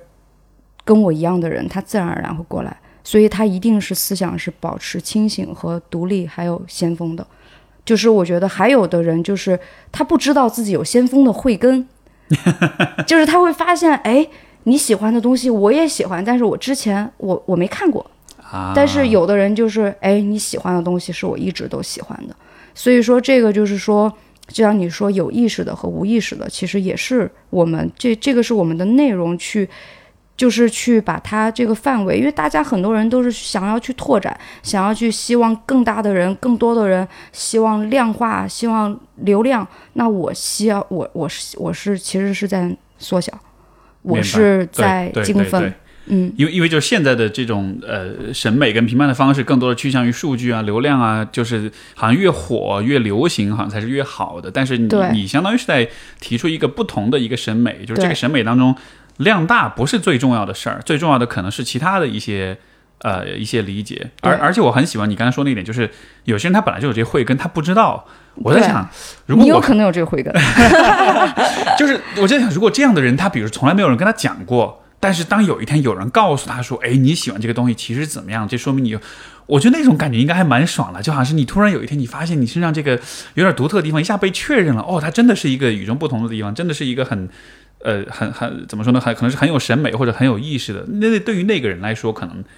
那对他的那种影响跟那种那种确认感，我觉得应该是还蛮爽的一种感觉。对，因为之前其实我小时候，我就是很多人就是很开喜欢开，也不是开玩笑吧，就是经常就说啊，心如我那个小学的时候就就知道你什么的，因为太真的太早了。对，所以就是现在听下来就觉得，哎，我真是年纪也不小了，但是。就非常欣慰，就我从来也不会觉得，就为什么说欣慰呢？因为跟我说这个话的人，他是现在很棒的，就是有设计师，也有很不错的，就是也有非常好的一些同行，甚至是现在的一些好朋友，都是从以前大家在网络上知道我，然后，所以我很多朋友都是从网友开始的。但但是很有意思的一个点就是，我我在以前我不知道，因为我自己大胆的去穿衣服，或者说，就比如说可能在。贵州那样的地方，我就泳衣外穿，我就是穿泳衣穿皮衣，我出门我也不在乎别人怎么看我，就是这个事情在我自己看来没什么。但是我在那个时候，我就是剃一个什么阴阳头，头发一般什么就是呃就是就是就是一一半就一样，就是颜色染得很夸张。那个时候我就觉得，哎，这就是我喜欢的，因为我那个是喜欢喜欢车库摇滚，我那个时候喜欢什么七十年代什么，我我知道我自己喜欢什么，但是我身边的人不知道，我我我老家的人不知道，他们看我就非常异样的眼光。对，但是在那个时候，就像你说的，我激发到一些人的慧根了。有一些，包括甚至他甚甚至那个时候他是不知道自己性取向的，但是他看见我之后，他发现他知道了，我就是要做一个 drag queen，我就是要做一个 drag queen，我就是一个变装皇后，我就是想画口红，虽然我是男生，就是我觉得我可能就是，所以就是我的。粉丝里面有很多 LGBTQ 群体，就是因为我身上他们觉得有 unisex 的东西，我在你身上，他们在我身上就是看不到太多绝对女性和绝对男性的东西。那我觉得这个是我以前没有想过的，我以前只是觉得我就是表达自己，这就是我喜欢的。但是可能别人在看我的时候有他自己的理解，我觉得这个是让我觉得很欣慰的一点，就是我可能就像你说的。我激发到一些人的先，就是他们新先锋和他们独立思想的那个慧根。我觉得这个就甚至他们现在有，就是有一些人已经是明星了或者怎么样，他们过得很好，但是他非常的就是不会觉得就是很丢脸的，会说，哎，我小时候 follow 陈心如什么的。我觉得这这这点就是让我觉得，虽然就是哎，现在就是你大你你你比较好或怎么样，但是我就是就是那种感觉，就是觉得哦。原来我就是我不知道所谓的影响力在哪，因为我那会儿在我最顶流、我最 top 的时候，那个时候没有算法，没有这些那么多这种数据点赞、转赞评。那时候就豆瓣、BBS 就是这种只有一个回帖跟帖，没有太多就是数据化的东西。所以那个时候我也我，而且我的专栏所谓的现在大家说的 OOTD，就是每天你穿什么？对。我那个时候是在 Milk，就是在纸纸媒上面去做这个东西，我根本感受不到我我对这个环境和我对就是群体的影响是什么，直到这个这个正反馈和这个感觉，就是在日后的随着慢慢的工作当中，然后生活中。后来慢慢发现，就是还是潜移默化的在影响一些人，所以这个也是说，像你说，为什么我做这个事情会有一种所谓的责任感？因为我发现真的会影响一些人，所以我觉得哪怕只有十个人，我让他知道原来真的有音乐比 EDM 好听，就是当然不是绝对鄙视 EDM 啊，虽然一直拿它举反面教材，但是我的意思就是说。因为就是我有过这个正反馈，所以我现在再去做东西的时候，我就会有这种思考在里面。就好像是你在在在在这个怎么说呢？像是在一片黑夜当中，为为为某些人提供了某种回响。对，就是好像我不是完全黑暗的，在远方的某个地方，是有些人的声音、想法、审美是跟我一致的。这反过来也让我确认说，哦，原来我不是。我不是奇怪，我不是莫名其妙，而是这是一个我可能很是慧根，这是我很很很天然，而且是很有美感的东西，是很特别、很很很珍贵的东西。对，哇哦，这是一个激发一个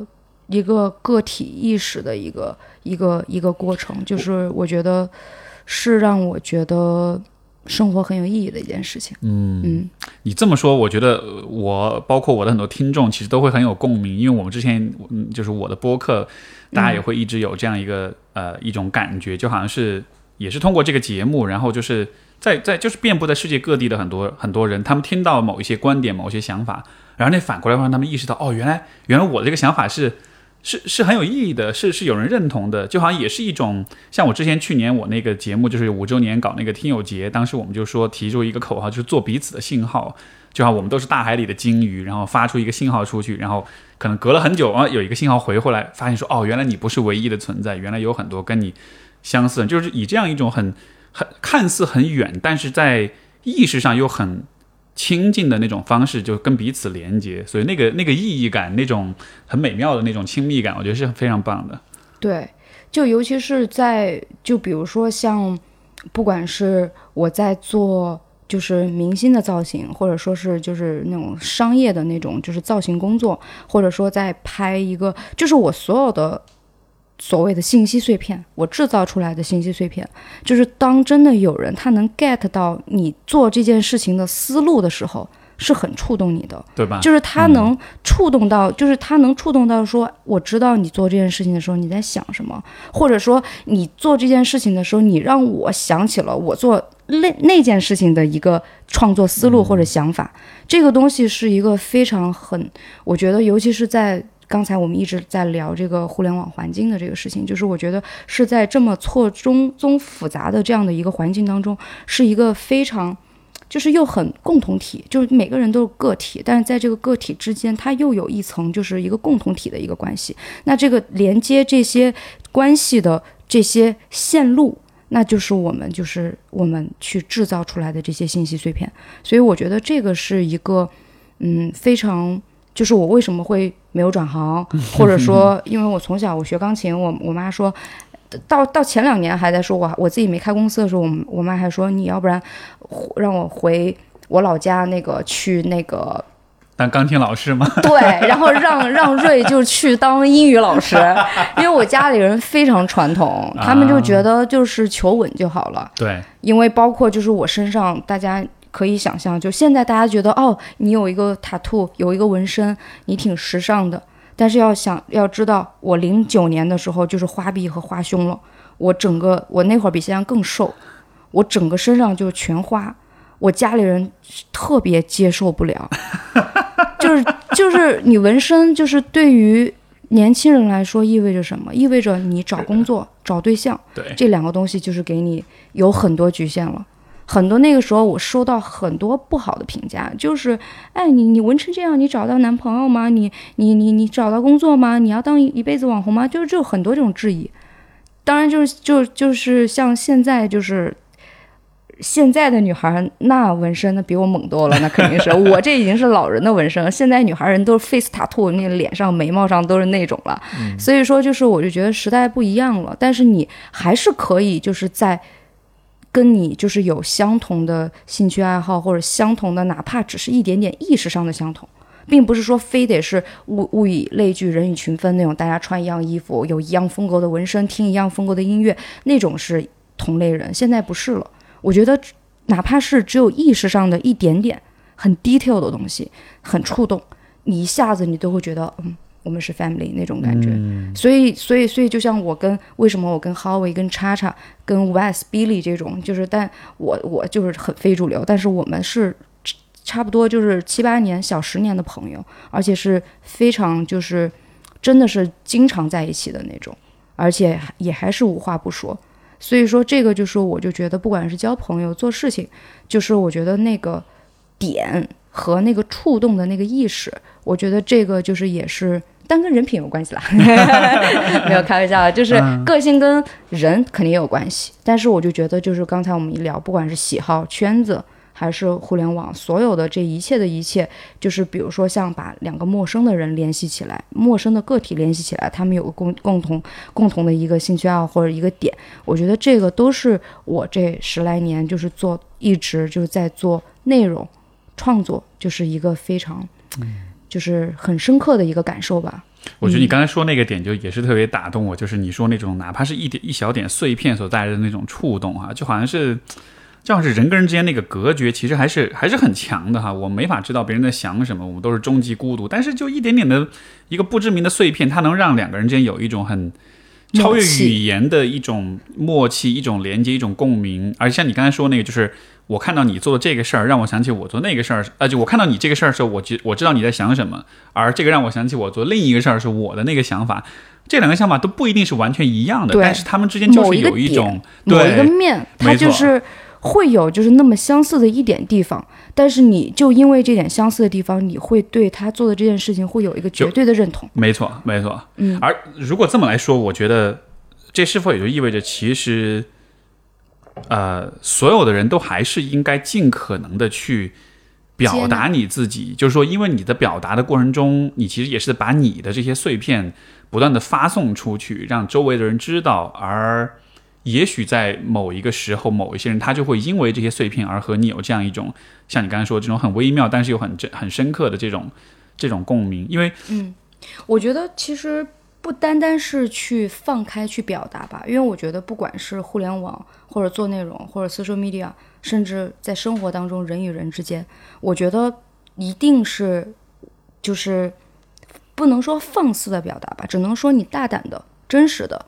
去表达。但是我不不能说是毫无保留的表达，因为现在不可能。但是但是说你去表达的同时，就是我觉得你一定要去接纳，接纳不是说去绝对的接纳所有的东西，而是你有持有接纳的这个状态和这个想法，你才可以去吸收到你能触触及到你的那个点，而不是说你说啥我觉得是啥那种就是绝对的接纳跟包容，而是你要。你不，你不能是以一个抗拒的一个，比如说你看这东西，哎，缺的，就是你就 也不会真的就是去走心的去理解，嗯，所以我觉得这个当然也是我觉得年纪渐长，可能就是在不管是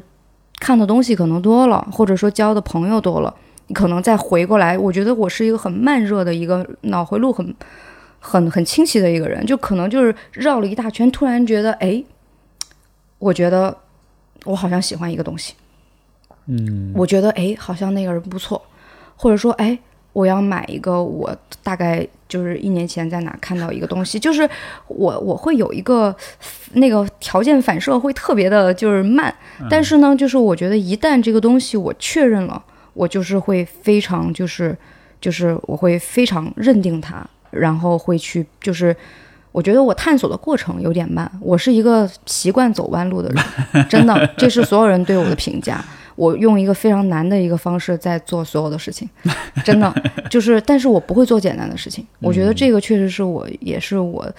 我觉得这个是方式方法的问题，得学。但是确实就是，我觉得这个也是我习惯走弯路之后认定的目标。只要是我一下子特别清晰，我做这个事情就特别特别的清晰，然后。当然，就越来越多的人，他会 get 我，也会 get 的越来越清晰。这个当然就是我觉得也是这个 方式方法的问题。但是我觉得这个你让别人 get，其实也是你自己去表达自己，学会怎么样去表达。因为你表达和别人接收这个中间它是有一个落差的，并不是你自己就跟你自己想象中的自己跟别人眼中的自己是完全两个概念。是是是。呃，我我刚才还有我想问的一个，就是因为你也说到，你好像就是你的慧根，你从好像从很小的时候开始就会，比如说，一而而且你有是在那样一个其实还蛮保守的一个家庭和社会环境里面，但是你就已经开始泳衣外穿呀、阴阳头呀或者什么的，嗯，就这个部分是什么？是怎么来的？嗯，我觉得应该是从我妈妈来的。OK，我妈妈就是就是。她很，就是她是一个奇女子，但是她非常非常的传统，她是一个非常传统的人。但是为什么她说她奇女子呢？就是她特别爱拍照，就是爱给我拍。就比如说像那种儿童，别人那种什么，都是拿出来自己的那些照片，就是艺术照，艺术照，你知道吗？就是现在拿出来都是什么那个，嗯，那个童年，就是那个诡异的那种艺术照。但是我以前的艺术照拿出来，那个可真的可以去就建剧组那种，就是我现在拿出来，我都是觉得我妈的审，我妈妈的审美非常好，就是她从小就是会给我看，就是我觉得我。爸妈都会比较对 image 的东西，但他们当然也是无意识的。他们也有慧根，但他没有被确认过。对，没有被确认过。所以就像我妈妈，她跟她的朋友互相换衣服，喜欢搭配衣服去公园里面去。就跟现在我们说，哎，去哪块打卡、拍照？他们那个时候在公园在干嘛？他拍很多照片。他在公园里面有拿吉他拍照的，然后有互相就是或者说拿，因为他就很喜欢文艺，喜欢艺术，但那时候没有条件，所以他就是只能我们我们就是后来说只能拿个样。你不能学，你不能深耕这个文化，但是哎，我漂亮，我看着我拿吉他，我看着哎，我也穿喇叭裤，我挺时髦的，我穿牛仔。就他们追逐，就是在那个物资匮乏的时代，他们追逐时尚跟潮流的方式，只有穿衣服、穿搭和拍照。就已经尽力了。呃，对，但是就因为他的这个爱好，就然后他在每年我生日的时候，然后让我去穿搭，然后就给我就比如说还有那种主题拍照，然后还有就是去 check 我的那个妆容，然后包括我自己也非常爱拍照，而且我就是对色彩的东西很喜欢，从小，但是我妈从小又让我去学室内音乐，又让我学钢琴，就觉得女孩儿啊 对，就女孩儿就是要学那个古典乐，就是这种，就是你修养好、调好、调顺，从小然后培养我跳芭蕾、弹弹钢琴，然后所以然后我又拍艺术照，整个他就是把我希望我是那种又大家闺秀，然后又那种。就是我觉得绝大多数的家长可能希望自己的女儿都是这种，就非常的优雅，非常的怎么样。所以我在我其实我的性格非常男孩儿，但是我在就是做这些，我既满足就是我妈让我干嘛我也干嘛，小时候我也很听话，然后我也爱拍照，我也爱美。就是也爱非常爱穿衣服，所以就是应该是受我妈影响，因为她就是一直给我穿搭，她自己也爱穿搭，她一天在家不出门都要换五套衣服那种。就如果那个时候如果就有手机，她肯定有不少对镜自拍，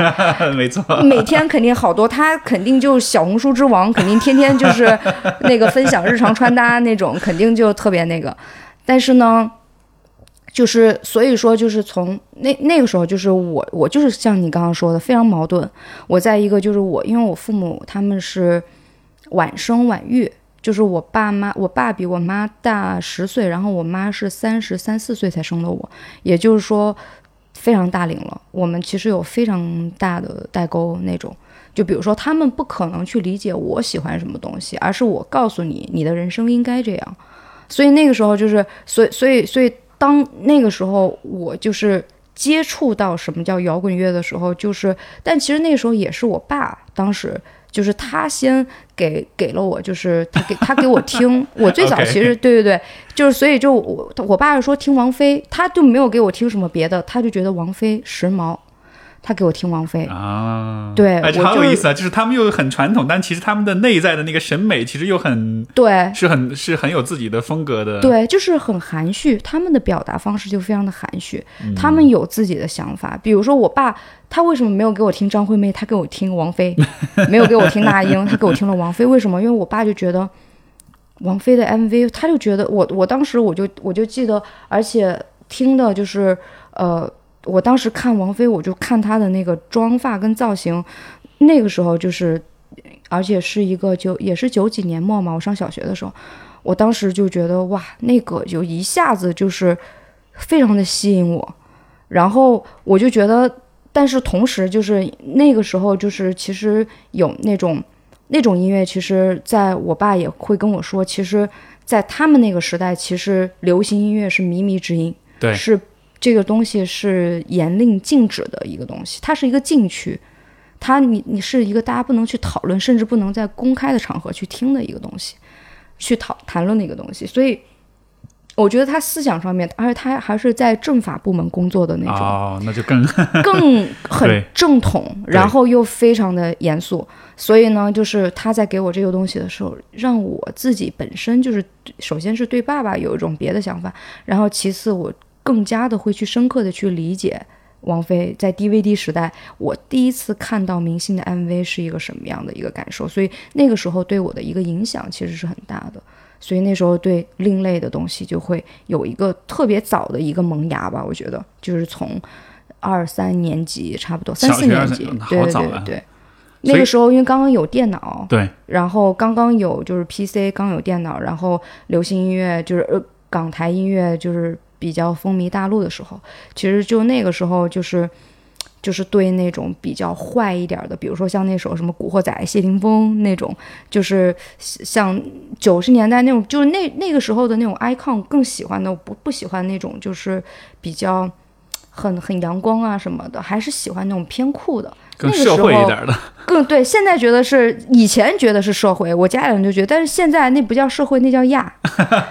是吧？那个那裤子就是阔腿裤配大铁链子，前面再来两撮挑染，跟我现在发型也差不多，其实，但是现在就变成哦，现在你很酷哎，你很亚哎，但那个时候就你好社会啊。你就有点那个烂仔风那种。就这个就是我觉得就是一个时代的一个定义和一个标签化的一个东西，一个名称不一样，但实际上它的美学系统是一样的。嗯，所以我觉得这个也是，就是我觉得我有这种。就是这种这种会跟就是也是跟小时候的生活环境跟那个市井 ghetto，然后以及就是我就是一个很矛盾的这样的一个成长环环境，家里面非常的严肃正统传统，但是我生活上学的地方旁边又是那种很市井、很烟火气、很 ghetto 那种那种地方。所以说，就是他是一个很有，就就就说白了，就我家人就是你学坏了，就是你别跟那些那个孩子玩儿。但是他们有没有意识到，他们为你做的很多事情，恰恰是让你所谓学坏了的一个一个助推的因素。他给你的很多启发，给你很多熏陶。对对对，因为他们给的一些东西，就让我觉得室内乐没劲啊，严肃音乐没劲啊。你让一个五六岁的小孩怎么样去理解一个？几百年前的一个大的作品，它在表达一个什么辉煌的一个东西，你无法理解，你只能说是哦，我花八个小时，我知道怎么样把这个钢琴让它表演听起来有感情，但是它真的有什么感情？你作为一个小孩，你并不理解。没错，对。但是当你就是这个，就说回刚才我们说的，就当你你知道摇滚乐，你知道嘻哈音乐，你知道巴拉巴拉巴拉巴拉，等你你你你你就是这一圈回来之后，你发现。古典音乐确实最厉害，就像就像我现在，比如说我们去听电子音乐的时候，我们听极简电子、听 techno、听这些东西的时候，你会发现它的结构、它的声场、它的这个 core 是从古典音乐来的。那个时候你会才发现，哦，原来古典音乐它厉害的点，它不是所有的古典音乐都是在跟你讲感情、讲历史、讲山河、讲这些，它在跟你讲空间叙事。他在跟你讲宗教，他在跟你讲很多很更深层的东西。但是你当时你以你那时候的文化水平以及你的生活的履历，你无法去感知这个东西。但是就是当你文化你你知道的，你你你感受过的 vibe 就更多了之后，你会发现，哎，原来就是你听肖斯塔科维奇的时候，或者你在听苏联音乐的时候，那很不一样。为什么说那是红色音乐？那个东西确实，当你真的理解了一些东西之后，你会发现，它就是非常红色。对，嗯，呃，你你在当时的那个环境当中，你的那种特立独行，因为因为我我知道，其实也有很多人，他可能也有这样的慧根，或者有这样的一些审美啊、愿望啊，他想表达自己穿着啊，或者各个方面，但是其实不是所有人都能够去。去坚持那样去表达，因为因为这个中国这个大的环境，而有涉及到历史的问题，对吧？我们曾经的审美是很单一，而且是很可能是具有压迫性的，嗯，就是它是很很压抑说个性化的表达的。但是对对于你，因为你刚才讲说你好像比如穿成这样那样的，然后你好像就是是一种也不惧怕，也不也不会太担心别人的评价什么的，这样的一种姿态，是我好奇它背后是什么？是勇气吗？还是别的什么东西在在在支撑你？因为，因为，因为我理解是人本能的，都还是会，当大家都在指手画脚的时候，你多少还是会有点压力的。但是我不知道对于你来说，嗯，是怎么样一个反应？我是一个完全相反的一个状态。我觉得我的这种大胆，所谓的勇气，它恰巧是我的一个保护色，就是它会让我觉得，让我形成了一个自己的一个安全空间的一个感觉。就像我在 club 的时候，就是。我觉得我在 club，我在灯光下面，我在所有的，就是我在这种，就是在很多人外界人看来，你在所谓的社交环境，或者你在这样的什么什么样的地方，你会有一个什么样的压迫感，或者什么样，就是比如说对对待舆论的时候，对待目光的时候，对待所有异样的，就是跟你有就是有异样眼光的时候，其实，在那个时候，我我反倒就是我自己的所有做的事情。我的外在，我的表达，就比如说，就是除非是年纪很小的时候，我觉得啊，我个子很矮，我穿这个婚内不好看。就我很小的时候有容貌焦虑，或者说有一些身高焦虑什么的。但是越到长大，很多东西变得没那么在乎的时候，就像刚才说的，我越发的大胆去表达自己的时候，我我的所有的一切，它就变成了像我的一个堡垒一样，它就是刚好是跟你刚刚说的是一个相反的状态。我就是。别人怎么样看我，已经变成了，就是我就就是他对我已经起不了任何作用，而是说我想给你看什么，我想我就是我不是说是我要去吸引你的目光，而是说我因为我要做我自己，就自然而然跟别人不一样了。而不是说是我为了就是去标新立异，或者我未来就是为了去在意谁的想法去做某个事情，所以说它是一个相反的一个一个一个一个一个感觉。嗯，我我不知道有没有理解准确啊，就好像是说，呃，像是你自己拥，就是你你你自己在主动的表达一些东西，好像你的注意力更多是在你的表达上，而不是在别人的评价上面。嗯，所以这个其实是，呃。就好像这种注意力就转移到你自己的这种表达，而你而你的表达可能又很丰富，又很有你的个人的风格跟特色，所以这个事儿本身它足够有趣，以至于就可能别人的评价这就不是一个那么重要的事儿了。呃，其实评价当然就是我觉得评价当然就是我觉得它是一个正反馈，我觉得它不嗯就是不是重不重要的问题，就是我觉得评价它一定会有，有人有评价，有人有认同，有人无感。就是我觉得这个一定会产生出来的正反馈，这个是一个必然的结果。但是我做的所有的事情，就是我不是说，就比如说我可能不是只是在意其中的，比如说像评评价或者目光，就像刚才我们有聊的，我在意的是意识的，就是碰撞，我在意其他的就是还有不同层面的东西。所以说，就是不管是穿着风格，还是我喜欢的东西。我推荐的东西，还是我要分享的文化，还是我要分享的生活，或者说甚至甚至是一个梦境。我觉得这种东西就是，你当然可以说啊，你你说什么，这你自己听得懂啊，看得懂，你可以发表任何你的意见。但是我不在乎只有就是只有评论这一个形式。就好像是说，如果你的心态是我要去证明点什么，那么别人的评价就会变成一个有压力的东西。但是如果我的重点不是要让别人对我好评，而是说我只是在分享，就好像是你的心态，好像也会决定你看待别人评价的那个，你你你去理解别人评价的那种角度一样。对对，可以那么理解，就是说不是说为了证明什么。我很喜欢你说这个话，因为很多人就是我要证明我跟别人不一样。对，我要证明我是酷的，或者我要证明你们是错的，我要证明你们误解我了。对，我要证明我高级，我要证明就是我小众，我要证明很多。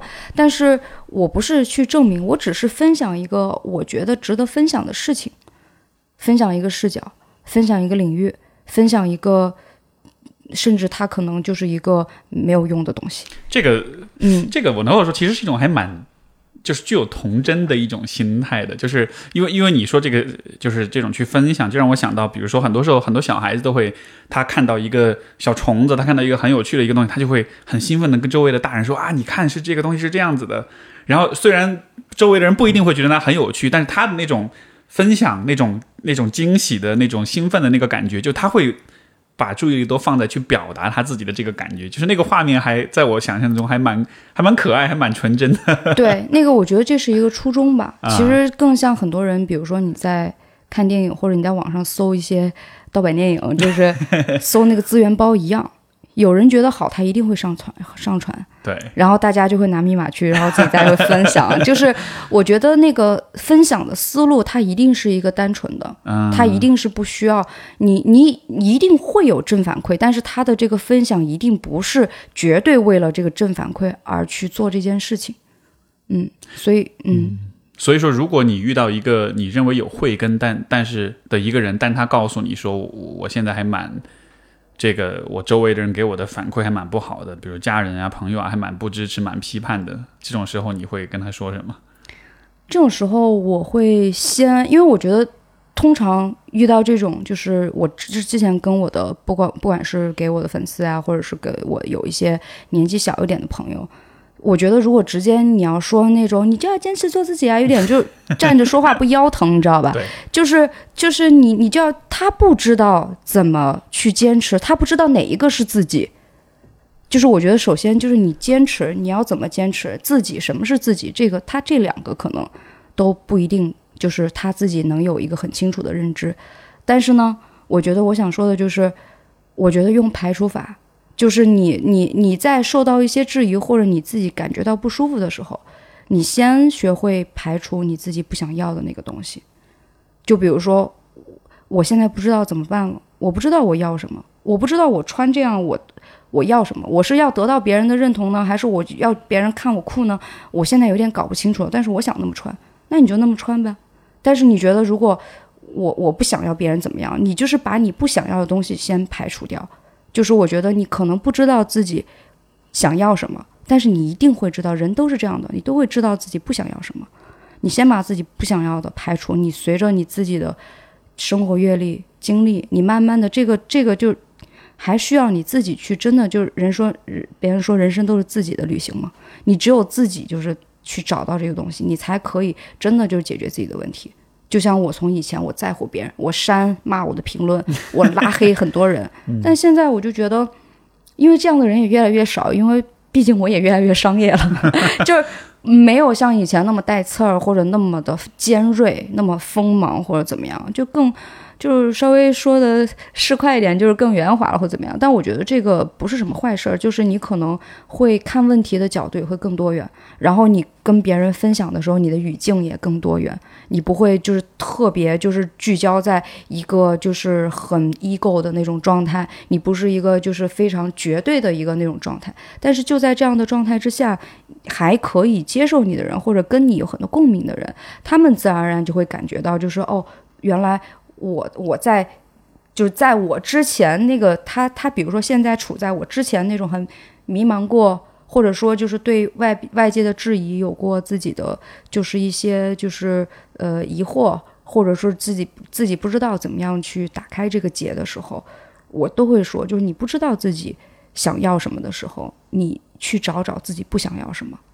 不想要你就远离。有可能会出错，但是你把这些东西都摘掉，摘掉，让就是真正的去面对自己，去正视自己的时候，你会发现，我是这样的。我原来我就不爱打篮球，我就 别别别装逼了，就别别去打篮球了。就是我个矮，我不不去打，那没事儿，我们就打 CS，就去网吧也能 也能变得厉害。就是我觉得一定要跟自己，就是不要给多选题。就是如果就是你在很左右互搏的时候，就是。去除所有的不稳定的、不开心的、不喜欢的，然后你会发现，哎，留下的那个就是你自己非常坚定的东西。嗯，对，这个我我非常认同这样一个思路。我觉得人生中很多选择，嗯，其实都是这么来的。就最终你你你最能容忍的，或者你最不介意它存在的东西，反过来可能也就是你最喜欢的了。排除法，对。嗯，呃，你你之前也节目就我们刚录之前你也提到，你接下来会做的一个有关这种就是传统文化的一种寻找的这个这个能有兴趣跟大家简单的说一说吗？因为我知道你之后也会出一系列的 campaign 啊什么的。嗯，这个就是大家接下来就是会通过我们拍，就是在中国就是拍十个。就是比较 Z 世代的年轻人，他们都是少数民族的身份，但是他们同时是在亚文化的场景当中，就是是冉冉上升的星星。比如说，他们是说藏语的 rapper，然后，但是他们都是算法跟就是呃流量之外的，大家还没有就是真的被。绝大多数主流媒体曝光过或者看过的，他们都是我真的就是去，不管是通过 street casting，还是通过朋友的朋友，或者我去更多的 party，就是去去到真的就是算法之外的一些地方。然后我们花我花了呃差不多快一年的时间筹备这个内容，然后所以我们就是先会通过十个 portrait，十个就是这种群像。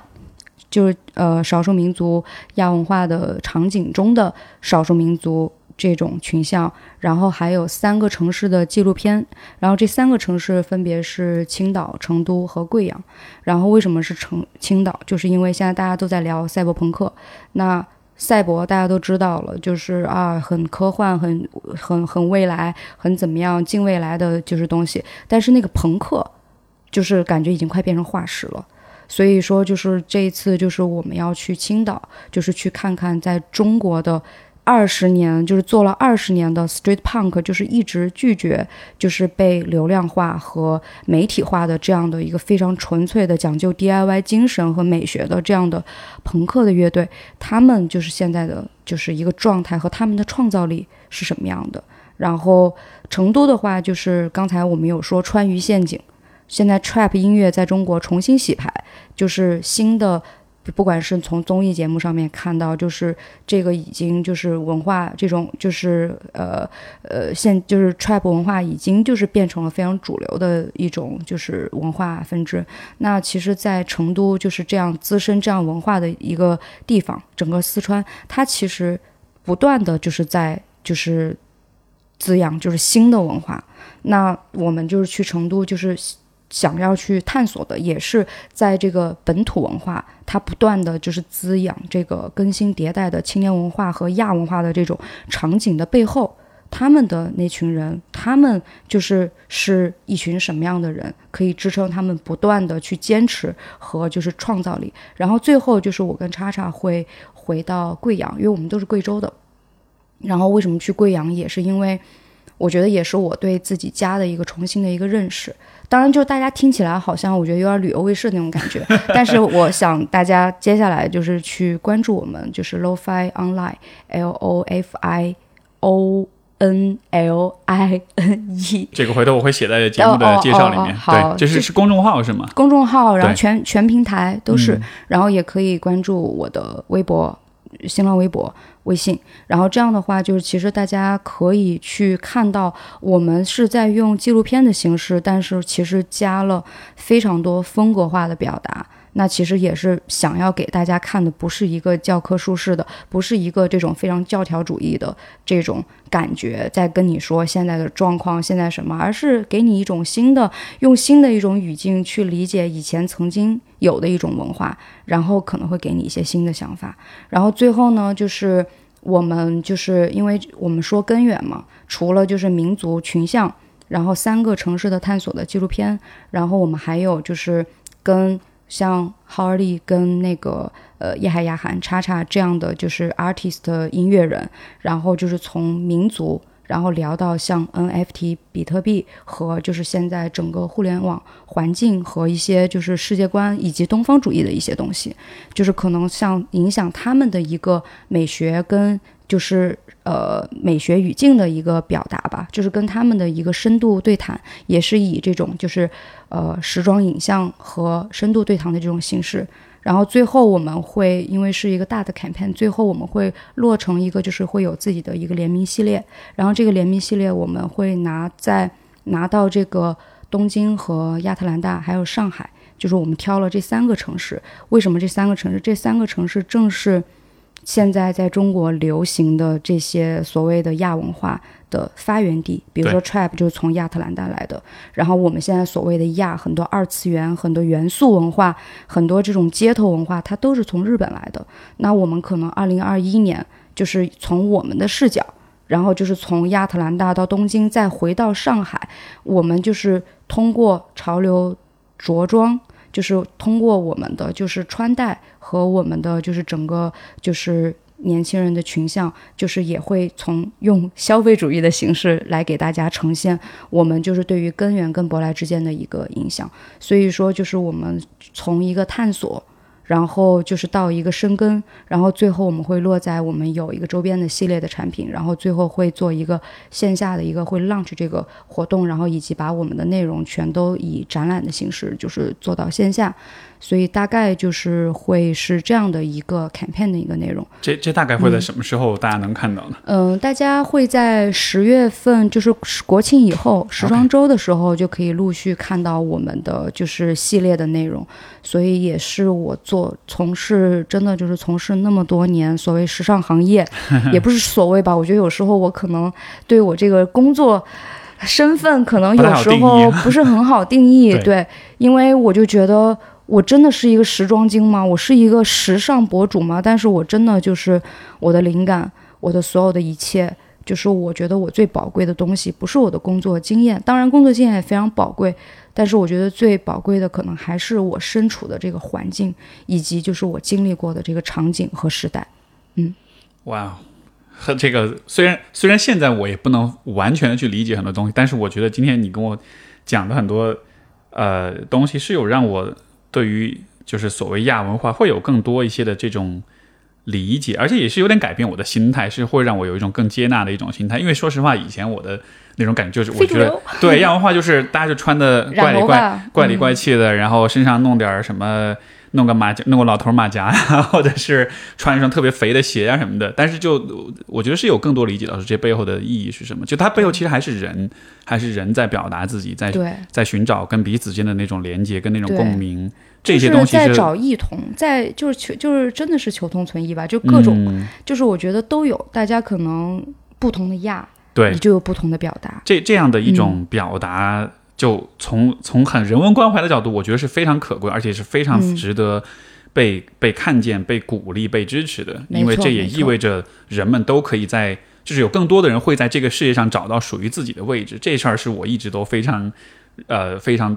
支持、非常宣扬的一个，所以嗯非常有意思。嗯，好，那我们这节目差不多就到这儿，然后最后也跟大家说说你的呃社交媒体的平台账号，如果大家想要更多关注你，尤其是因为。因为播客是音频的平台，所以很多视觉东西没法呈现。但是大家如果去去到这个心如的，比如说微博，你就可以看到他的那个呈现的那种形象样子。我觉得你的表达是一个风格，呃，就是是一个调调，但是你的照片、你的形象呈现出来，我觉得又会是一个不同的感觉。所以我还蛮鼓励大家有兴趣可以看看心如的微博的。所以你的微博就是陈心如 Cherry Gum，行，这个这个也会写在评论当中，大家嗯这个可以去搜索。那你其他的平台还有什么？呃，呃其他的就是想要看我个人的内容，就是搜陈心如 Cherry Gum 都能搜得到。然后想要看我们就是媒体频道的内容，就是搜 Lo-Fi 都能搜得到，就是 L O F I 都能搜得到。嗯好啊，好啊，行，那今天我们就到这儿，非常感谢心如的谢谢分享。Steve，好，我们呃这期节目到这儿，下期再见，拜拜。拜拜。